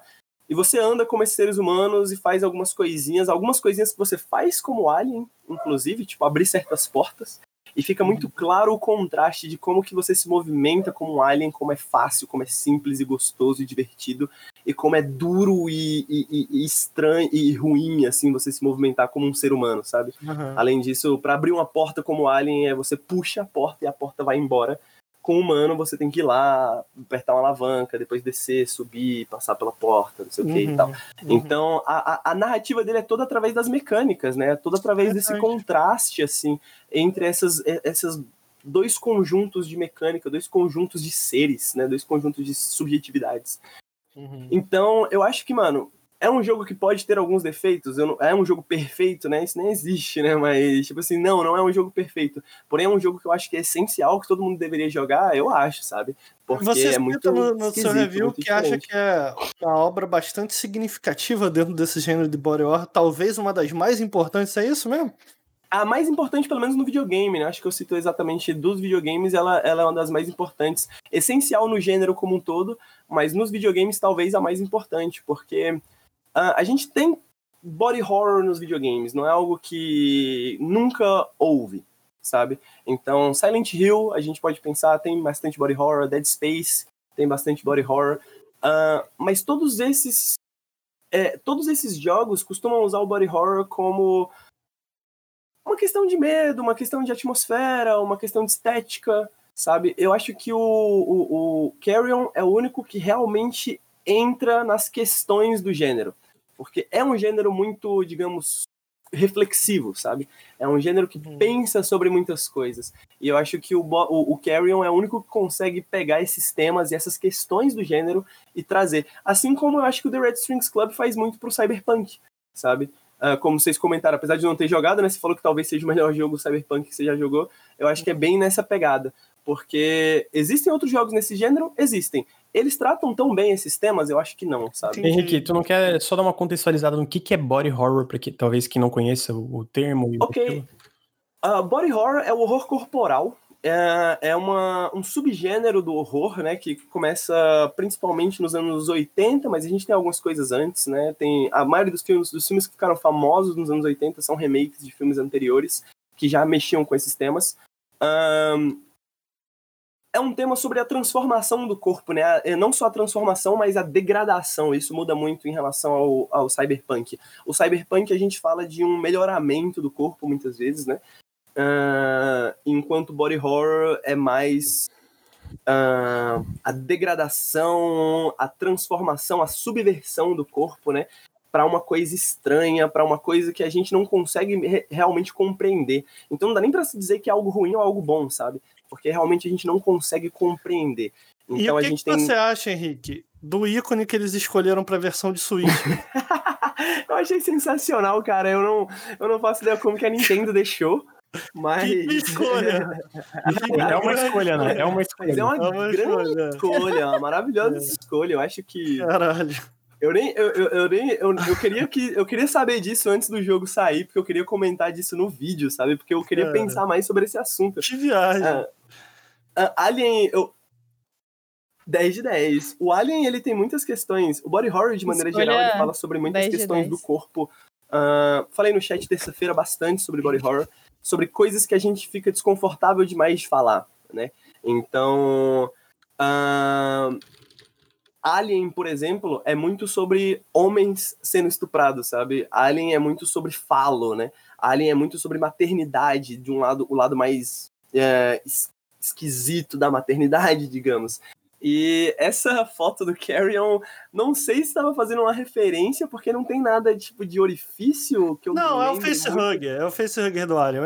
Se- se- quando Talvez o você... facehug do Alien. Apesar de que no Carrion existe sim um orifício que eu não comento, uma coisa muito interessante do jogo, que eu não comento no vídeo, é que pra você salvar o jogo, você entra nos orifícios da base da Hum.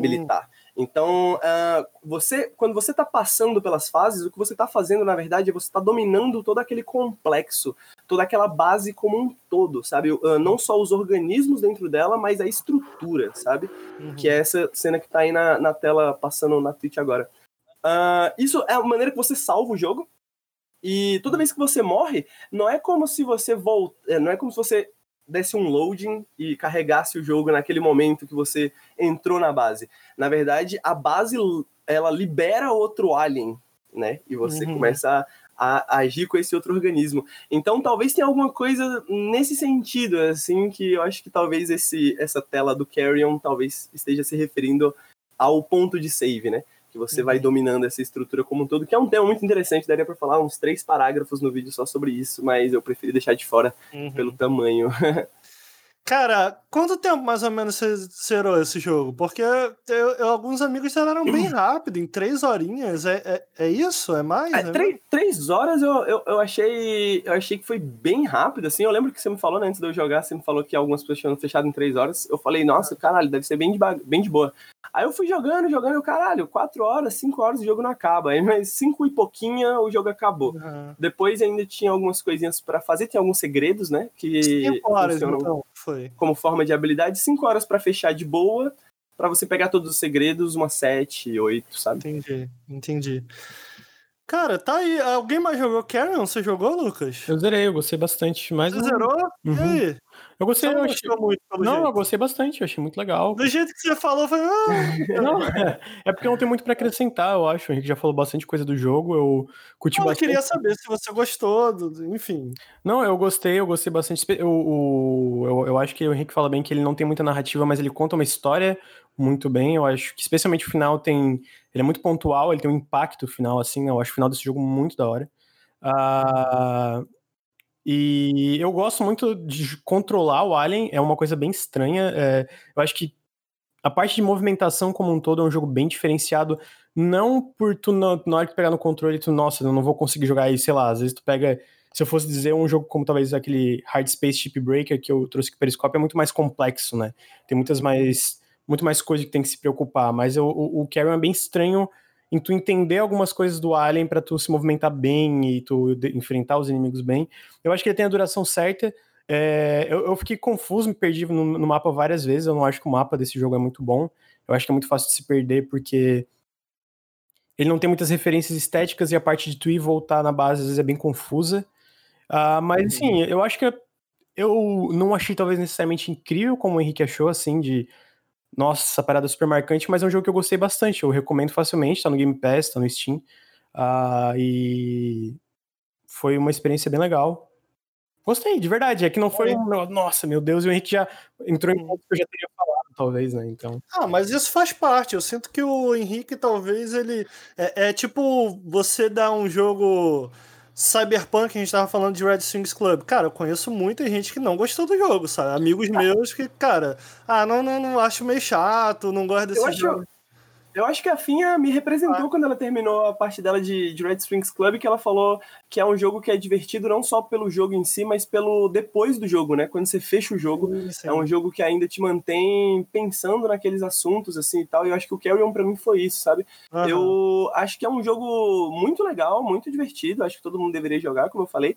Mas acho que a parte mais divertida dele é porque eu falei, poxa, Verdade. vou fazer um vídeo qualquer sobre Carrion, sabe? E aí, quanto mais eu pensava no jogo, quanto mais eu entrava assim, porque eu joguei o jogo bem de madrugada, fui dormir. No dia, no dia seguinte, quando eu acordei, eu falei, caralho, é mu- muito mais interessante do que, né? Porque eu tô aqui pensando nisso até agora. Sabe? Então tem alguma razão pra isso, sabe? Tem alguma função. Não é Sim. exatamente porque o jogo é o mais divertido que eu joguei esse ano, mas ele com certeza é tipo a maior, o mais surpreendente em vários sentidos, sabe? Ah, não é todo dia. Eu ia te perguntar isso, eu ia te perguntar isso, porque você disse que criou o gênero, né, Xenogame. E, tipo, se você se. Tipo, eu imagino que você se sentiu como um novo organismo, você teve que ter uma absorção diegética da gameplay. Aí eu ia te perguntar isso, se depois do jogo, se você teve algum impacto, assim, o efeito carry-on na sua vida. Sabe, tipo. quando, você, quando eu te joguei um jogo agora que eu não vou citar porque ele é muito polêmico, mas, tipo, toda janela de vidro eu, eu achava que eu podia quebrar. Então, quando eu parei de jogar o jogo, toda janela de vidro pela cidade eu achava que eu podia ir meter um, um, um taco de beisebol, uma arma e quebrar também. Você teve algum efeito nesse sentido, nesse jogo? Uh, eu senti isso um pouco durante o jogo. Acho que foi muito isso que o Lucas falou, assim, porque é, no come é, a, as mecânicas, digamos, do jogo, né, elas estão meio que abertas desde o começo. O que muda ao, com o passar do jogo é o, o, o, como você aprende a se movimentar através do jogo, né? Então, o, o que eu senti nesse sentido de, de é, que você falou, né, de diegético na, na minha vida, foi mais uma questão que eu sinto com os filmes também, sabe? Eu comecei a me perguntar sobre outros jogos, eu comecei a me perguntar sobre outras coisas, sabe? Tipo, e até agora eu não consegui parar de pensar nisso, porque quando o, o, o Ricardo falou de Panzer Paladin, que ele falou que quando ele tá num robô, ele quer sentir que ele tá no controle de alguma coisa, eu sinto que muita coisa desse controle que a gente sente quando a gente tá num mecha, né? E eu tava pensando isso com o cavalo do Zelda, é que na verdade essas criaturas meio que te tiram um pouco do seu controle.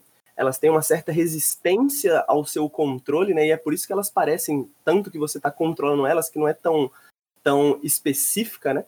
No caso do Carrion foi meio que o contrário, assim, eu me sentia tão perfeitamente controlando essa criatura que quando eu fui jogar outros jogos tudo me parecia meio duro, tudo me parecia meio sabe, meio preso assim, sabe? Tipo, poxa, por que eu não consigo me movimentar com mais rapidez aqui no Zelda, sabe? Então eu comecei a pensar, poxa, talvez na verdade o que a gente começa, o que a gente vê como andar num jogo, na verdade é tipo uma série de números, uma série de questões que se esses números fossem alterados, isso não ia parecer andar. Ia aparecer com outra coisa. A gente meio que. Não, mas eu acho interessante. Eu acho que é o tipo de coisa que eu, enquanto. Você falou que você tem muito interesse em, em em produzir ali coisas que não necessariamente estejam dentro do padrão na hora de montar uma análise e tal. Eu definitivamente mais gosto de fazer análise ali dentro do Nautilus é o Lucas, e eu gosto da análise, tipo, especialmente se me der um jogo de luta, cara, eu sei que vai ser muito difícil. Mas eu gosto de análise, eu gosto de, eu gosto de, eu gosto de analisar mecânicas, sacou? E eu gosto de jogos puramente mecânicos, que muitas vezes não tem. É... de novo, a gente teve essa discussão aqui, é lógico que você pode tirar temas é, é, até mesmo de um Mario, temas que vão além do jogo, porque, né, cultura popular você pode ir além daquilo ali, enfim, pegar o que ele significa para além do jogo. Mas de uma maneira geral, você pega um jogo, sei lá, Tetris, sei lá, você quer falar de Tetris, você quer falar da mecânica de Tetris. Eu gosto disso, eu acho interessante. Eu, eu acho, eu acho muito bom, mas é porque, tipo, nesse caso, e eu achei Carrion muito bom especificamente por causa disso, porque a mecânica dele conversa tanto com a narrativa, né? Conversa tanto com os temas, que é meio por isso que eu tentei fazer as duas coisas, porque é meio impossível separar as duas, né? Até para explicar os temas no, no, no, na segunda parte do vídeo, eu precisava explicar as mecânicas na primeira, sabe? E também porque eu acho que não tem nenhum problema, né? Eu, eu gosto de assistir reviews, por exemplo, eu não gosto tanto de escrevê-los, mas eu acho que tem muita uhum. gente, e é uma expectativa normal, né? Muita gente que vai, que quer saber como é que o jogo funciona. Então, por isso que, apesar da zoação, ah. né? Apesar da brincadeirinha, é, eu coloquei a parte da análise porque eu achava que ela era necessária mesmo para tantas pessoas entenderem como o jogo funciona e tanto porque é um jogo novo, né? As pessoas, para você querer jogar, para você querer experienciar isso, muitas vezes uma análise, Sim. né? Entender essas mecânicas ajuda mais do que você falar sobre os temas, que é algo talvez que faça mais sentido depois que você terminou o jogo. Então, eu pensei no vídeo também desse meio, nesse meio lado, né? Um vídeo que faz sentido tanto antes de você jogar, quanto depois de você jogar. O que foi bom no final, porque lançou é. no Game Pass, tipo, 12 horas antes do embargo cair, sabe? Então Tipo, quando o vídeo saiu, muita gente já tinha jogado, muita gente provavelmente já tinha terminado o jogo, sabe? Aham. Uhum. É, isso faz, não, isso faz muito sentido. O meu ponto, na verdade, era mais eu gosto dessa ideia de que você pode, mesmo numa análise, é, é, é, analisar aquele jogo, enxergar aquele jogo de diferentes lentes, né? Então eu lembro do, no, no Samurai Showdown, quando eu tava analisando, eu falei, cara, qual é o meu ponto de vista? O que, que eu tenho para agregar aqui, além de falar que esse é um bom jogo de luta? E eu falei, cara, ele é um bom jogo de luta justamente porque jogos de luta estão se transformando. Jogos de luta não são mais sobre você simplesmente sentar no sofá e jogar ali uma campanha ou um, um arcade, como eles eram antigamente. Jogos de luta estão se transformando para essa coisa sobre é, eles vão além do teu videogame, sabe? Eles muitas vezes se transformam em eventos, eles são assistidos também, eles não são só jogados. assistir um jogo de luta hoje em dia tem uma parte tão importante. Fazer com que esse jogo seja interessante de ser assistido é uma parte tão interessante de um jogo de luta quanto jogá-lo, né? Então, a minha análise do Samurai Shodown parte desse princípio. Então, porra, como que Samurai Shodown sabe disso, entende isso, e o que, que ele faz para que esse jogo seja divertido é, tanto de assistir quanto ser jogado. Aí eu, é onde eu comento sobre tensão, né? Como é, jogos de luta produzem tensão e no, esses últimos que têm saído em especiais, em especial, têm feito isso de forma proposital uhum. para que sejam divertidos de ser assistido, né? É, parece que é uma forma que jogos de luta tiveram de reagir ao momento do Daigo ali, né? Do tipo, aquele momento de tensão em que se ele errasse Sim. um input, ele morria. Então, porra, como os jogos podem fazer isso? A gente tem o Tekken, que tem aquele momento em que dá slow motion nos dois bonecos, tu não sabe, cara, quem vai acertar o golpe. A gente tem... é, o, que eu acho, o que eu acho mais interessante é isso, né? Uh, apesar, uh, você fala sobre temas, né? Eu fico até meio assim, porque eu, na verdade, estava reclamando disso esses dias na, no, no chat, né? Uh, na verdade, eu não gosto exatamente de temas, sabe? Porque eu acho que isso eles uh, temas em videogame principalmente né eles acabam sendo meio superficiais assim então eu não gosto muito de jogos que falam sobre as coisas né o que eu gosto é de como que esse toque do botão né essa tatilidade dos videogames criam esses temas, criam esses motivos. Por isso que eu gosto tanto de jogos competitivos e, e, jogos de luta, por exemplo, porque eu acho que jogos de luta e jogos competitivos são um exemplo perfeito de como que você tem mecânicas e como que essas mecânicas criam temas, criam histórias, criam tensão, como você falou, sabe? Criam sentimentos mesmo. Sentimentos e no sentido de sensações também, né? Então, é, o Carrion, para mim, ele é muito bom por conta disso exatamente. E é pela mesma razão que eu gosto de outros jogos, porque é essa tatilidade do jogo que, que, que cria algo maior do que só uma sensa uma mecânica, sabe? É mais do que só sobre como que esse jogo funciona e mais sobre como que você se sente jogando esse jogo. No, como no caso do Samurai Showdown, ele é diferente de outros jogos de luta, porque a sensação que ele passa ao, ao, ao ser jogado é meio diferenciada, é um timbre diferente, né? É... Lucas, eu queria, antes de entrar no rock, eu queria fazer uma provocação que na verdade se estende a todo mundo. Qual foi o último bom adventure que você jogou? Hum. Ih, rapaz, fiz pensar. É porque, eu vou, é porque é foda, mano. Muitas vezes eu esqueço de jogos que eu joguei e gostei. Uh, mas eu vou falar ó, o último que eu lembro de cabeça que eu gostei muito, assim, de cabeça, Sim. Thimbleweed Park que é o último adventure que o Ron Gilbert, que é o designer original de Qual o rolê dele? Ele tem algum. Ele, ele tenta modernizar alguma coisa ou ele só presta homenagem? Eu acho que. Eu acho que o. Né, bom, vou deixar o Lucas falar, mas só pra dar minha opinião rapidamente, eu acho que o Thimbleweed Park ele é um pouquinho diferente, mas o grande negócio dele é é, traz, é, é ser bem tradicional. Assim. É, ele, é, ele, é, é, ele, é, tradicional, mas eu acho que diferente de jogos que às vezes tentam inovar, ou às vezes jogos que tentam ser, ser, tradicionais também, ele faz o tradicional bem. Os personagens são legais, ele tem uma dinâmica de mudar personagem, ver perspectivas diferentes. Eu acho que o que ele tenta fazer, por mais de ele não tentar inovar o gênero de fato, faz bem. Outro jogo talvez seria o Surgeon Source. A minha, a, minha, a minha questão é: vocês acham que para vocês o adventure tradicional, ele ele se mantém ou ele precisa de uma renovada? Sem maldade eu não tenho saco não, mas o que, que você acha, Lucas? Você acha que falta alguma coisa? Você acha que eu não sei, cara. Eu, eu acho que o problema de adventures no geral hoje em dia que tentam ser clássicos é porque eles só não são muito bons, sabe? Eu não acho que eles tenham a, a os personagens, os diálogos e, e, o mundo afiados como certos clássicos tinham. É, não é nem saudosismo aqui, eu acho que é, é, o chat e vocês, pelas nossas conversas, sabem que eu definitivamente não sou um cara saudosista, apesar de eu com certeza gostar, sei lá, do Halo original, como eu falei, né? É, eu só acho que a boa parte deles não é bom. Eu lembro que eu tava lendo uma recomendação, alguém me falou, ah, pô, joga Truber, Truber Book, que saiu recentemente, que é de massinha. Joguei, não curti muito, zerei, assim, não, não gostei muito. Então acho que muitos jogos tentam fazer isso. Broken Age, eu acho um exemplo que ele, o primeiro ato é interessante, mas também é um jogo que não entrega, sabe? Pô, é do Tim Schafer, né? Então eu acho que o problema não tá necessariamente na fórmula, e sim como os jogos às vezes não são muito bons mesmo. Apesar de eu definitivamente apoiar a inovação, eu acho que dar uma sacudida na, na fórmula de point and clicks é muito bem-vindo e resultou um dos melhores que eu, que eu acho recentes aí dos últimos 10 anos, que é o Sword and Sorcery, né? Da, da Capybara e do Super Brother. Excelente, ele é muito bom. Ele é muito bom, cara, mas eu sinto que ele tem um.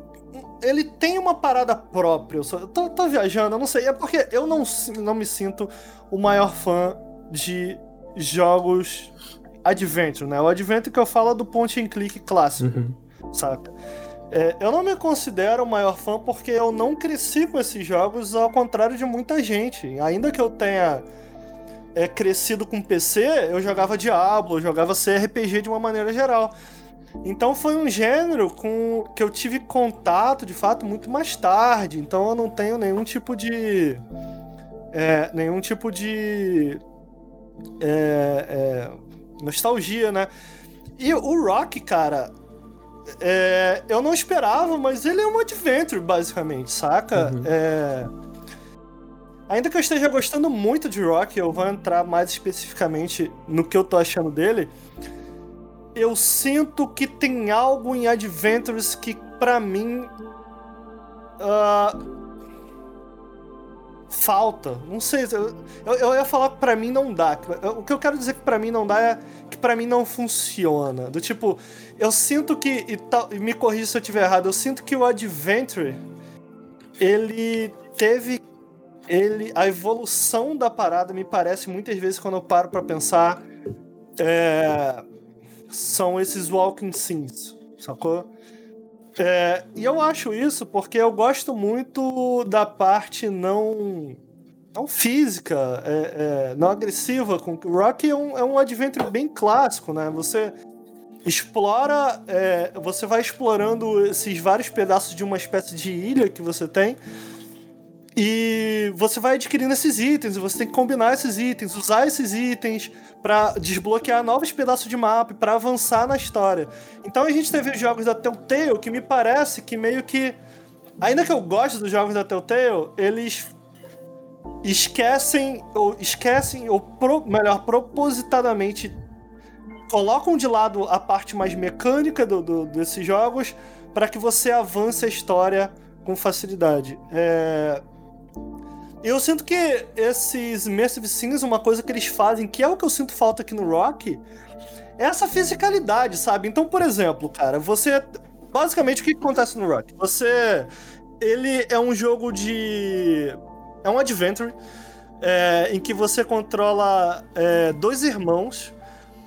E é meio que um conto de fadas. Sabe esse conto de fadas a lá. Como que é o nome daquele filme que as crianças entram no armário, cara? A chave mágica. Boa, a chave mágica também. A, a lá nesse estilo, sabe? É a chave que mágica. Você chega num lugar mágico, desconhecido, intocado, sacou? É, então o jogo tem um pouco dessa vibe, ainda que tenha. É, uma parada meio que, ah, pô, é, é, é, o teu irmão foi sequestrado e você tem que salvar ele e tal, mas você é transportado para esse mundo mágico. E ainda que o primeiro capítulo ele seja todo bastante linear, porque você está aprendendo as mecânicas do jogo, assim que ele chega no segundo capítulo, em mais ou menos uma hora, é, você meio que ganha acesso. Nárnia também, bem, bem lembrado, Nárnia também. Você ganha acesso a toda essa ilha, em que você pode explorar a ilha inteira. Então, em certo momento, enquanto eu tava jogando, eu tinha, sei lá, 12 itens no meu inventário, entendeu? Que eu tinha que usar em diferentes partes da ilha. E aí é muito legal, porque enquanto você vai explorando, eles é, de uma maneira muito bem pensada. Sabe aquele level design que é memorável o suficiente para você lembrar de uma área para saber que você tem que voltar lá, sim, sabe? Sim. Então, porra, você lembra dos personagens, você lembra. Isso, isso é algo, né? Do tipo, são áreas, cara, as áreas nesse jogo são absurdamente lindas, cara. Tem áreas mais pra frente em que, que você chega que eu, eu lembro que eu parei o controle e falei: caralho, que foda. Cara, é lindo, é lindo. E, e é, é, só gostoso de jogar, sabe? A música é muito legal. Os personagens, sabe aqueles personagens engraçadinhos, sabe? É, então, é muito gostoso de explorar, mas ao mesmo tempo, você tem essa estrutura. E ele tem isso também, uma coisa que é muito legal nele. Ele faz parecer com que Adventures nasceram para serem jogados no controle. Entendi. Sacou? Do tipo, ele tem todo. Ele tem. Eu não. Eu, como eu disse, eu não, não sou um grande fã de Adventure, então eu me surpreendi por conta disso. Do tipo, é muito simples, entendeu? Você combinar os itens, você testar o item em, em, certo personagem. É drag and drop, é bem simples, cara. E no controle funciona perfeitamente. Parece que foi, foi todo pensado e feito de fato pro controle. O que eu sinto falta aqui, na verdade, por, por, o motivo pelo qual eu estava citando é, é, Walking Sims, é que eu sinto que faz essa fisicalidade. Então, por exemplo, para você subir na escada, você não sobe a escada, você aperta A. Para você escalar uma montanha, é. você não escala a montanha, você aperta A. Para você cortar um pedaço de gosma que atrapalha o teu caminho, você não pega a espada e corta aquela. Ainda que não tenha combate, você aperta. Então eu fico assim, cara, sabe o que eu queria? Eu queria poder explorar esse mundo, eu queria poder. Ainda que não fosse vital para a exploração desse mundo, eu queria que eles me, me, me permitissem mais interagir com esse mundo de uma maneira mais significativa do que apertar um botão para que a personagem faça algo por mim, sacou? E eu acho que é nesse aspecto que eu sinto que os Walking Sims talvez tenham evoluído o que eu, o que eu raciocínio, o que eu espero, pelo menos, de um adventure é, é, tradicional, sabe? Qual é? Que é de você conseguir. Por isso eu gosto tanto de adventures como Go Home ou como o Edge Defeat, sabe? Em que a história é, decorre enquanto, enquanto você explora e você é capaz de, ao, tanto ao observar como ao interagir com esses cenários, que a história aconteça. E aí o, o Rock ele faz isso, sabe? A história está acontecendo enquanto você explora esses cenários, porque você não sabe que mundo é esse que você chegou. Então é muito legal você ir descobrindo pouco a pouco o que é esse mundo, como eles funcionam, como são essas criaturas que moram lá, como elas se organizam, por que, que na igreja tem tantos. É, tem tantas sepulturas. Então tem um, um, puzzle, por exemplo, que eu acho muito interessante.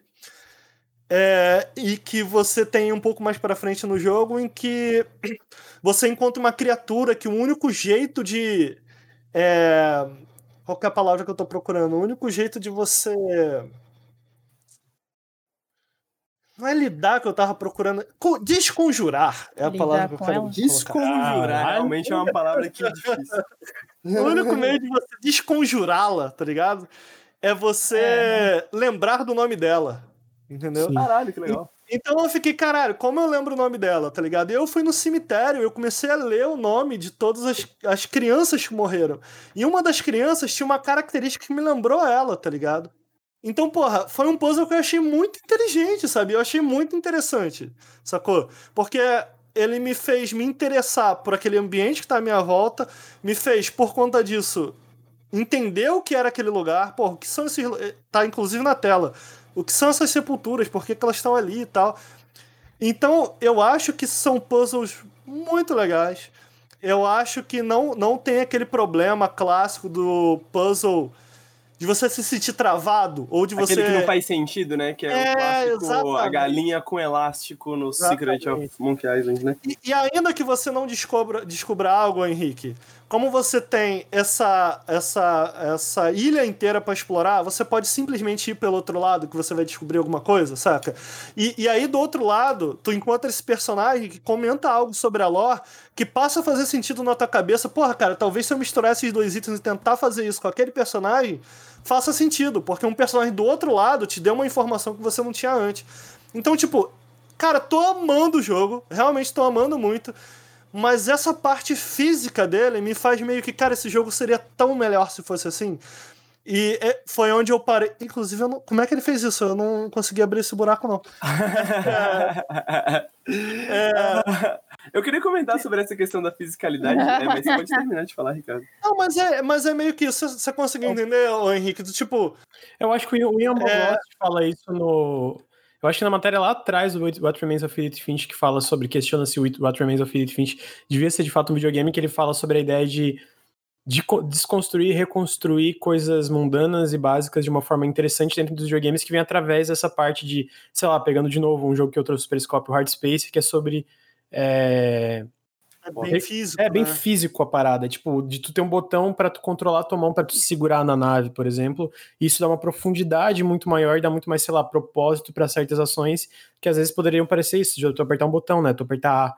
Então eu acho que eu entendo, eu, eu acho que seria legal assim, mais point and clicks, especialmente porque point and clicks giram to, giram tanto em torno de tantas ações mundanas, né? De pegar uma coisa, de cortar uma Exato. coisa, de abrir uma gaveta. É, eu, eu, eu, é... eu, recentemente eu me, me, me entrei em termos, né? Eu meio que lidei emocionalmente com essa questão, porque eu sou muito fã dos, uh, dos jogos de, de, aventura antigos, eu sou muito fã da série do Monkey Island, muito fã do trabalho do Ron Gilbert de maneira geral.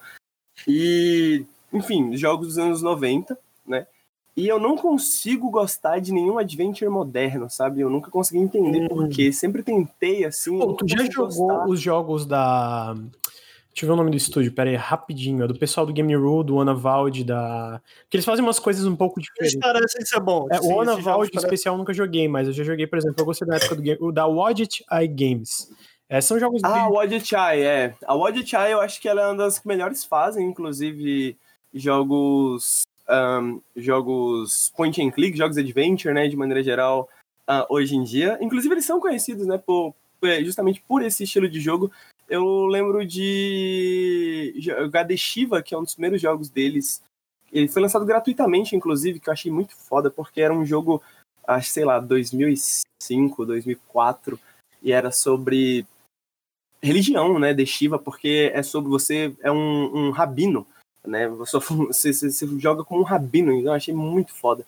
Mas eu acho que o negócio, o, o negócio do gênero, assim, Recentemente eu tava assistindo um vídeo do Tim Rogers e ele tava falando do Final Fantasy VII, né, o, o, remake. E ele fala alguma coisa no sentido de que, mano, nunca vai ter um Final Fantasy da série principal, pelo menos, como os Final Fantasies antigos.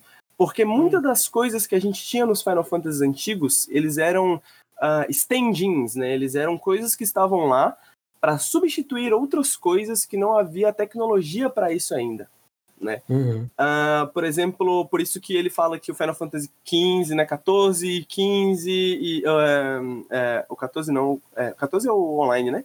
É, o 14 é online, o MMO. É. É, o 13, né, que é aquele bem ação, o 15, que é bastante ação, né, agora o remake, uhum. que é bastante ação. Ele diz que isso é meio que o futuro que a Square tem pro Final Fantasy, porque aquele sistema de batalha era algo que eles tinham como um substituto para algo que agora eles já conseguem fazer. No final das contas, meio que falando que Final Fantasy sempre foi meio que feito para ser um jogo de ação, sabe? Uh, eu acho que nesse sentido os adventures, como você falou, os walking simulators funcionam e acho que tem muita coisa para explorar ainda nesse sentido de adventures para não sei se é necessariamente a questão da fisicalidade, mas eu acho que isso seria grandioso, assim, acho que seria algo grande, mas eu acho que é, essas substituições, sabe, é, que a gente tinha, porque jogava, fazia point click naquela época, a, a tecnologia era muito pequena, então era uma, uma ótima maneira de você colocar narrativa dentro de um jogo de puzzles e etc e tal, Sim. sabe? Mas tem tantas outras formas de fazer isso hoje em dia, Exato. que quando você vê um jogo tão tradicional nessas né, questões de mecânica, né, onde tudo é um botão contextualizado, onde se aperta o A, e às vezes tudo bem se apertar, mas nenhum, você não aperta nenhum ritmo diferente, sabe? Tipo, não é nem como se para subir a escada você tivesse que apertar o A várias vezes para dar cada mãozinha, sabe? Tipo, é só um botão que você aperta, é só uma coisa que acontece. Então, não sei se funciona, não sei se eu, sabe? Tipo, eu me sinto meio, meio mal de falar isso, mas eu não gosto de jogos de adventure hoje em dia que não conseguem lidar com esse problema, saca? Uhum. Entendi porque você gostou do, do Red Strings, Ricardo. Porque Puta, tudo lá é, realmente você faz a, o, a cerâmica, você faz os drinks, sacou? É, bem, eu não tava nem pensando nisso, mas ela tem toda a razão. A gente nem pensa em The Red Strings Club é. como um adventure, né? Como um jogo é, de. É, justamente é. por ele não ser essa coisa meio travada, né? Ele tem essas mecânicas que pô, beleza, é só uma mecânica de você fazer um, um, um, um, drink, é só uma mecânica de você fazer uma ligação tá ligado? Mas, mano, você apertar os números é muito mais legal do que você escolher o nome é... da pessoa que você quer ligar numa lista. Que é muito mais é, legal a... do que você só apertar um botão, sabe? Tinha muito poucos elementos naquele jogo que me faziam pensar nele como um point and click. Só tem um momento nele específico no escritório que tem algumas coisinhas que você clica assim que. Ah, é um point and click, ok. Porque o resto. Uhum. É bem, uhum. bem mecânico. É, você tem razão. Eu nem pensava nele como point and click, mas é verdade. É justamente porque eu sinto que o Rock, eu fico dividido porque é um jogo, cara, cara, eu tô amando. Eu vou sair daqui, provavelmente eu vou continuar jogando, sabe? Eu joguei quatro horas dele. É, me parece que ainda tem bastante coisa para avançar. Eu tô gostando da história, eu, tô, eu amo o visual dele, saca? É, eu gosto dos puzzles, eu gosto de tudo sobre ele, mas eu fico dividido no sentido do que, cara, é, eu sinto que é, eu, é como se eu estivesse gostando muito de um gênero que eu já não amo mais, assim, do tipo, cara, eu gosto muito disso daqui, mas eu gosto muito de algo que deveria morrer. Não, não, não, não em clique deve morrer, mas tipo, o sentido, a visão tradicional do que é um point and click precisa morrer para que ele possa renascer, Renascer. tá ligado? Exatamente, tá eu me sinto mal de falar que eu não demais. gosto, tá ligado? É, exatamente. Eu me sinto tá mal porque eu meio épico demais o que eu tô falando, mas você entendeu o que eu tô querendo dizer? Do tipo, cara, eu amaria que o Rock fosse além das inspirações dele, saca? Eu acho que ele, ele é um jogo que moderniza muitos elementos do point and click, como eu falei, cara, eu não me lembro de ter jogado um point and click que eu achei tão natural de se jogar no controle, sabe? Tão gostoso de controlar, tão gostoso de se explorar.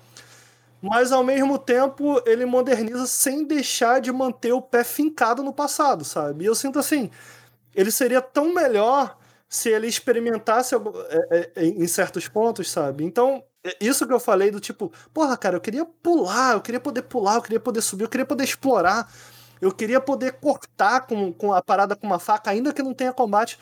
Na verdade, não precisa ser isso. Eu tô dando um exemplo. O Henrique disse bem, do tipo, cara, você pode explorar isso de tantas maneiras, sei lá, mesmo que seja num aperto de botão diferente, sabe? De fato, ele tem razão, entendeu? O, o, a gente tá, acabou de falar do Red Stings Club e, cara, nem, nem passou pela minha cabeça que era um point and click. Por quê? Porque ele faz isso, entendeu? Ele te confunde. A gente tem alguns outros jogos que tem feito isso bem. Eu penso do Night in the Woods, sabe? Que, porra, Nossa, é, mistura realmente, né? Uhum. Ele realmente mistura. Então, eu acho que era isso que eu queria ver mais no Rock. Mas isso não faz dele pior, sacou? Ele, ele eu gostei. Cara, tô adorando o jogo. Só que é meio que... além, queria que ele fosse além. É, tipo... é exatamente. Mas é, é, é, o tipo de coisa que eu tô falando aqui com vocês e eu tenho. Eu tenho. É, me sinto aberto a poder falar isso com vocês num podcast. Eu não sei se eu falaria isso numa análise, porque me é... parece meio que uma questão do tipo porra, beleza, você tá olhando o jogo pelo que você queria que ele fosse, não pelo que ele é. Porque pelo que ele é, ele é muito bom. mas dá pra ter uma pelo que eu queria que ele fosse. Entendeu? Mas dá pra fazer, ah, dá pra falar dos dois. No Streets of Rage eu falo um pouco disso, né? Eu falo, cara, o jogo é muito legal, Streets of Rage 4, etc, etc. E eu entro num ponto e eu chego, cara, mas será que up é só isso?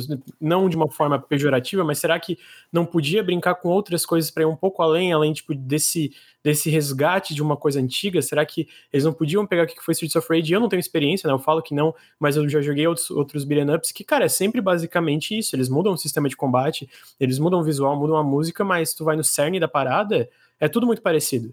Então eu não consigo entender. Eu acho... eu acho... que existe uma discussão a ser feita, e aí se a galera fica puta, é, é, né? Porque tem gente que brava com isso na internet. É o lance de, cara, é amadurecer um pouquinho, né?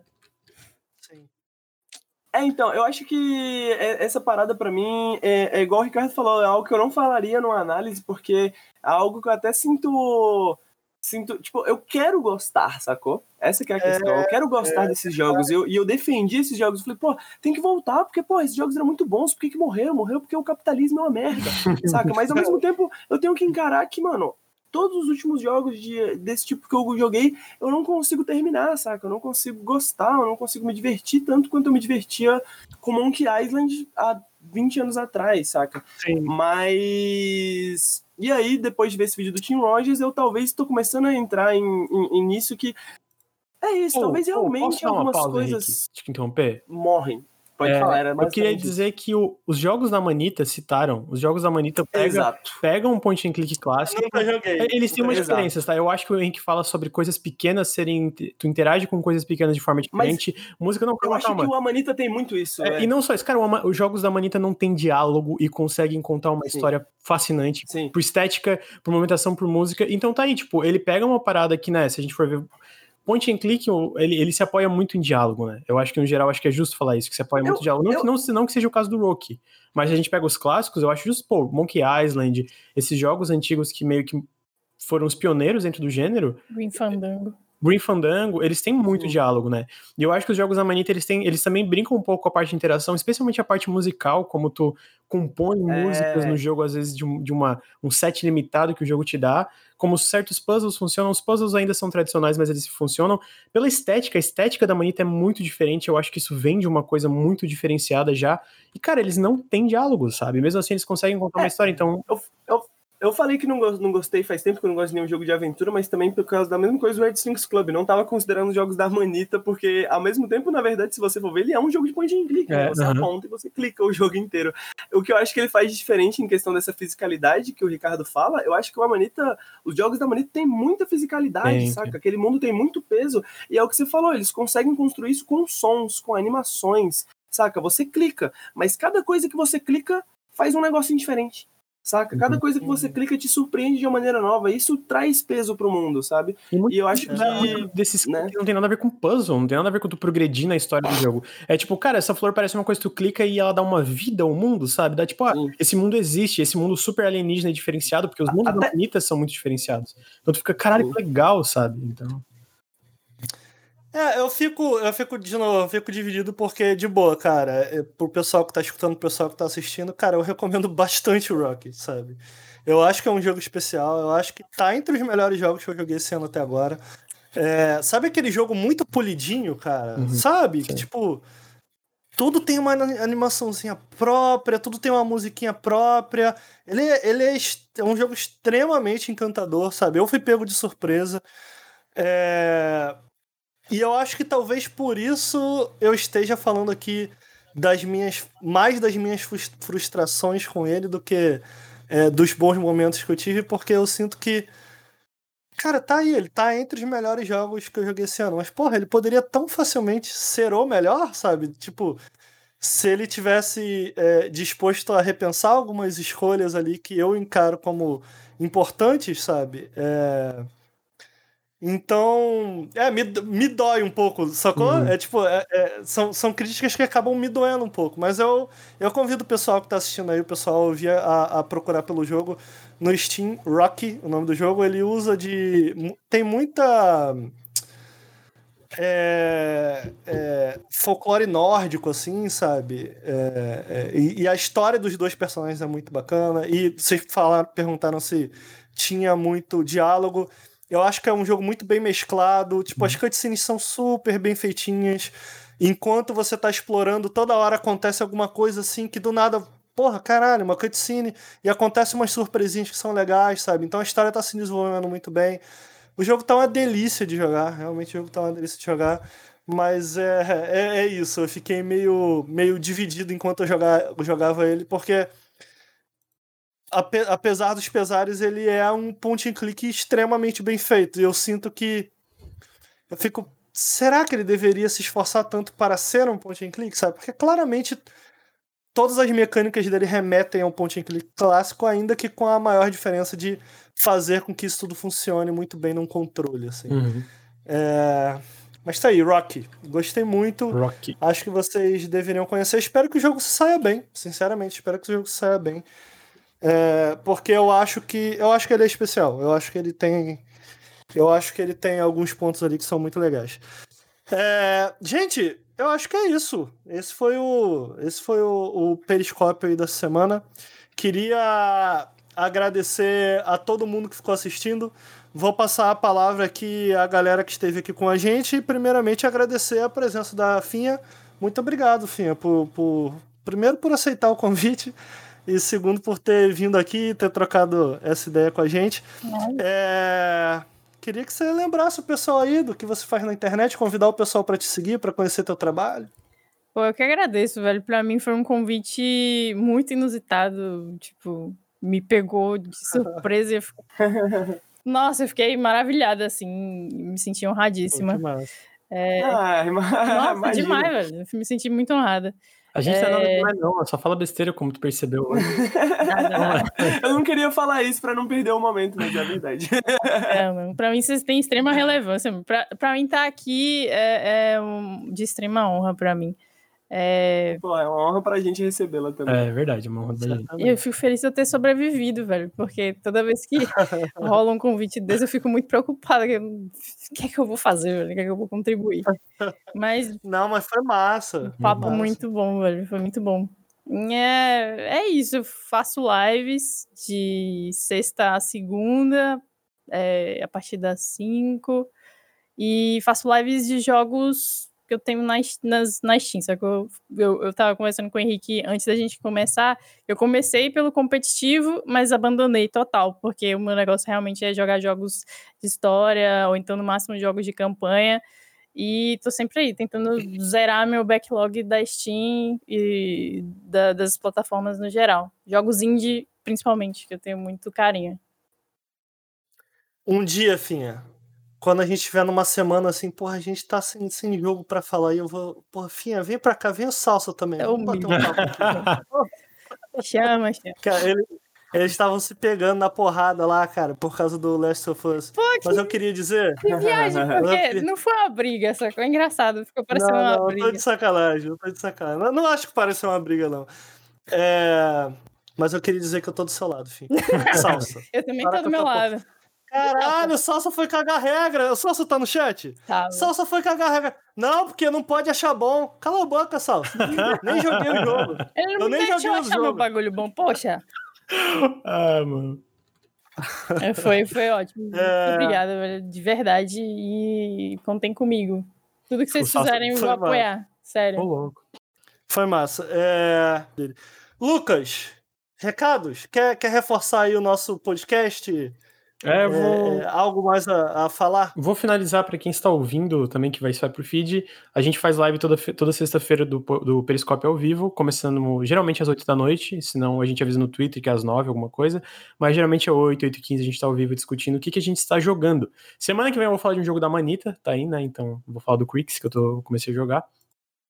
Mas eu queria reforçar que a gente é financiado através do apoia.se barra Nautilus e do picpay.me barra canal Nautilus. Qualquer valor lá faz muita diferença, então considerem apoiar se vocês curtem o nosso conteúdo e querem ver mais dele. A gente tem recompensas como o Telegram para apoiadores, tem os wallpapers irados que o Bruno faz, e vocês também têm um, um sneak peek aí do que, que a gente está produzindo em relação ao conteúdo.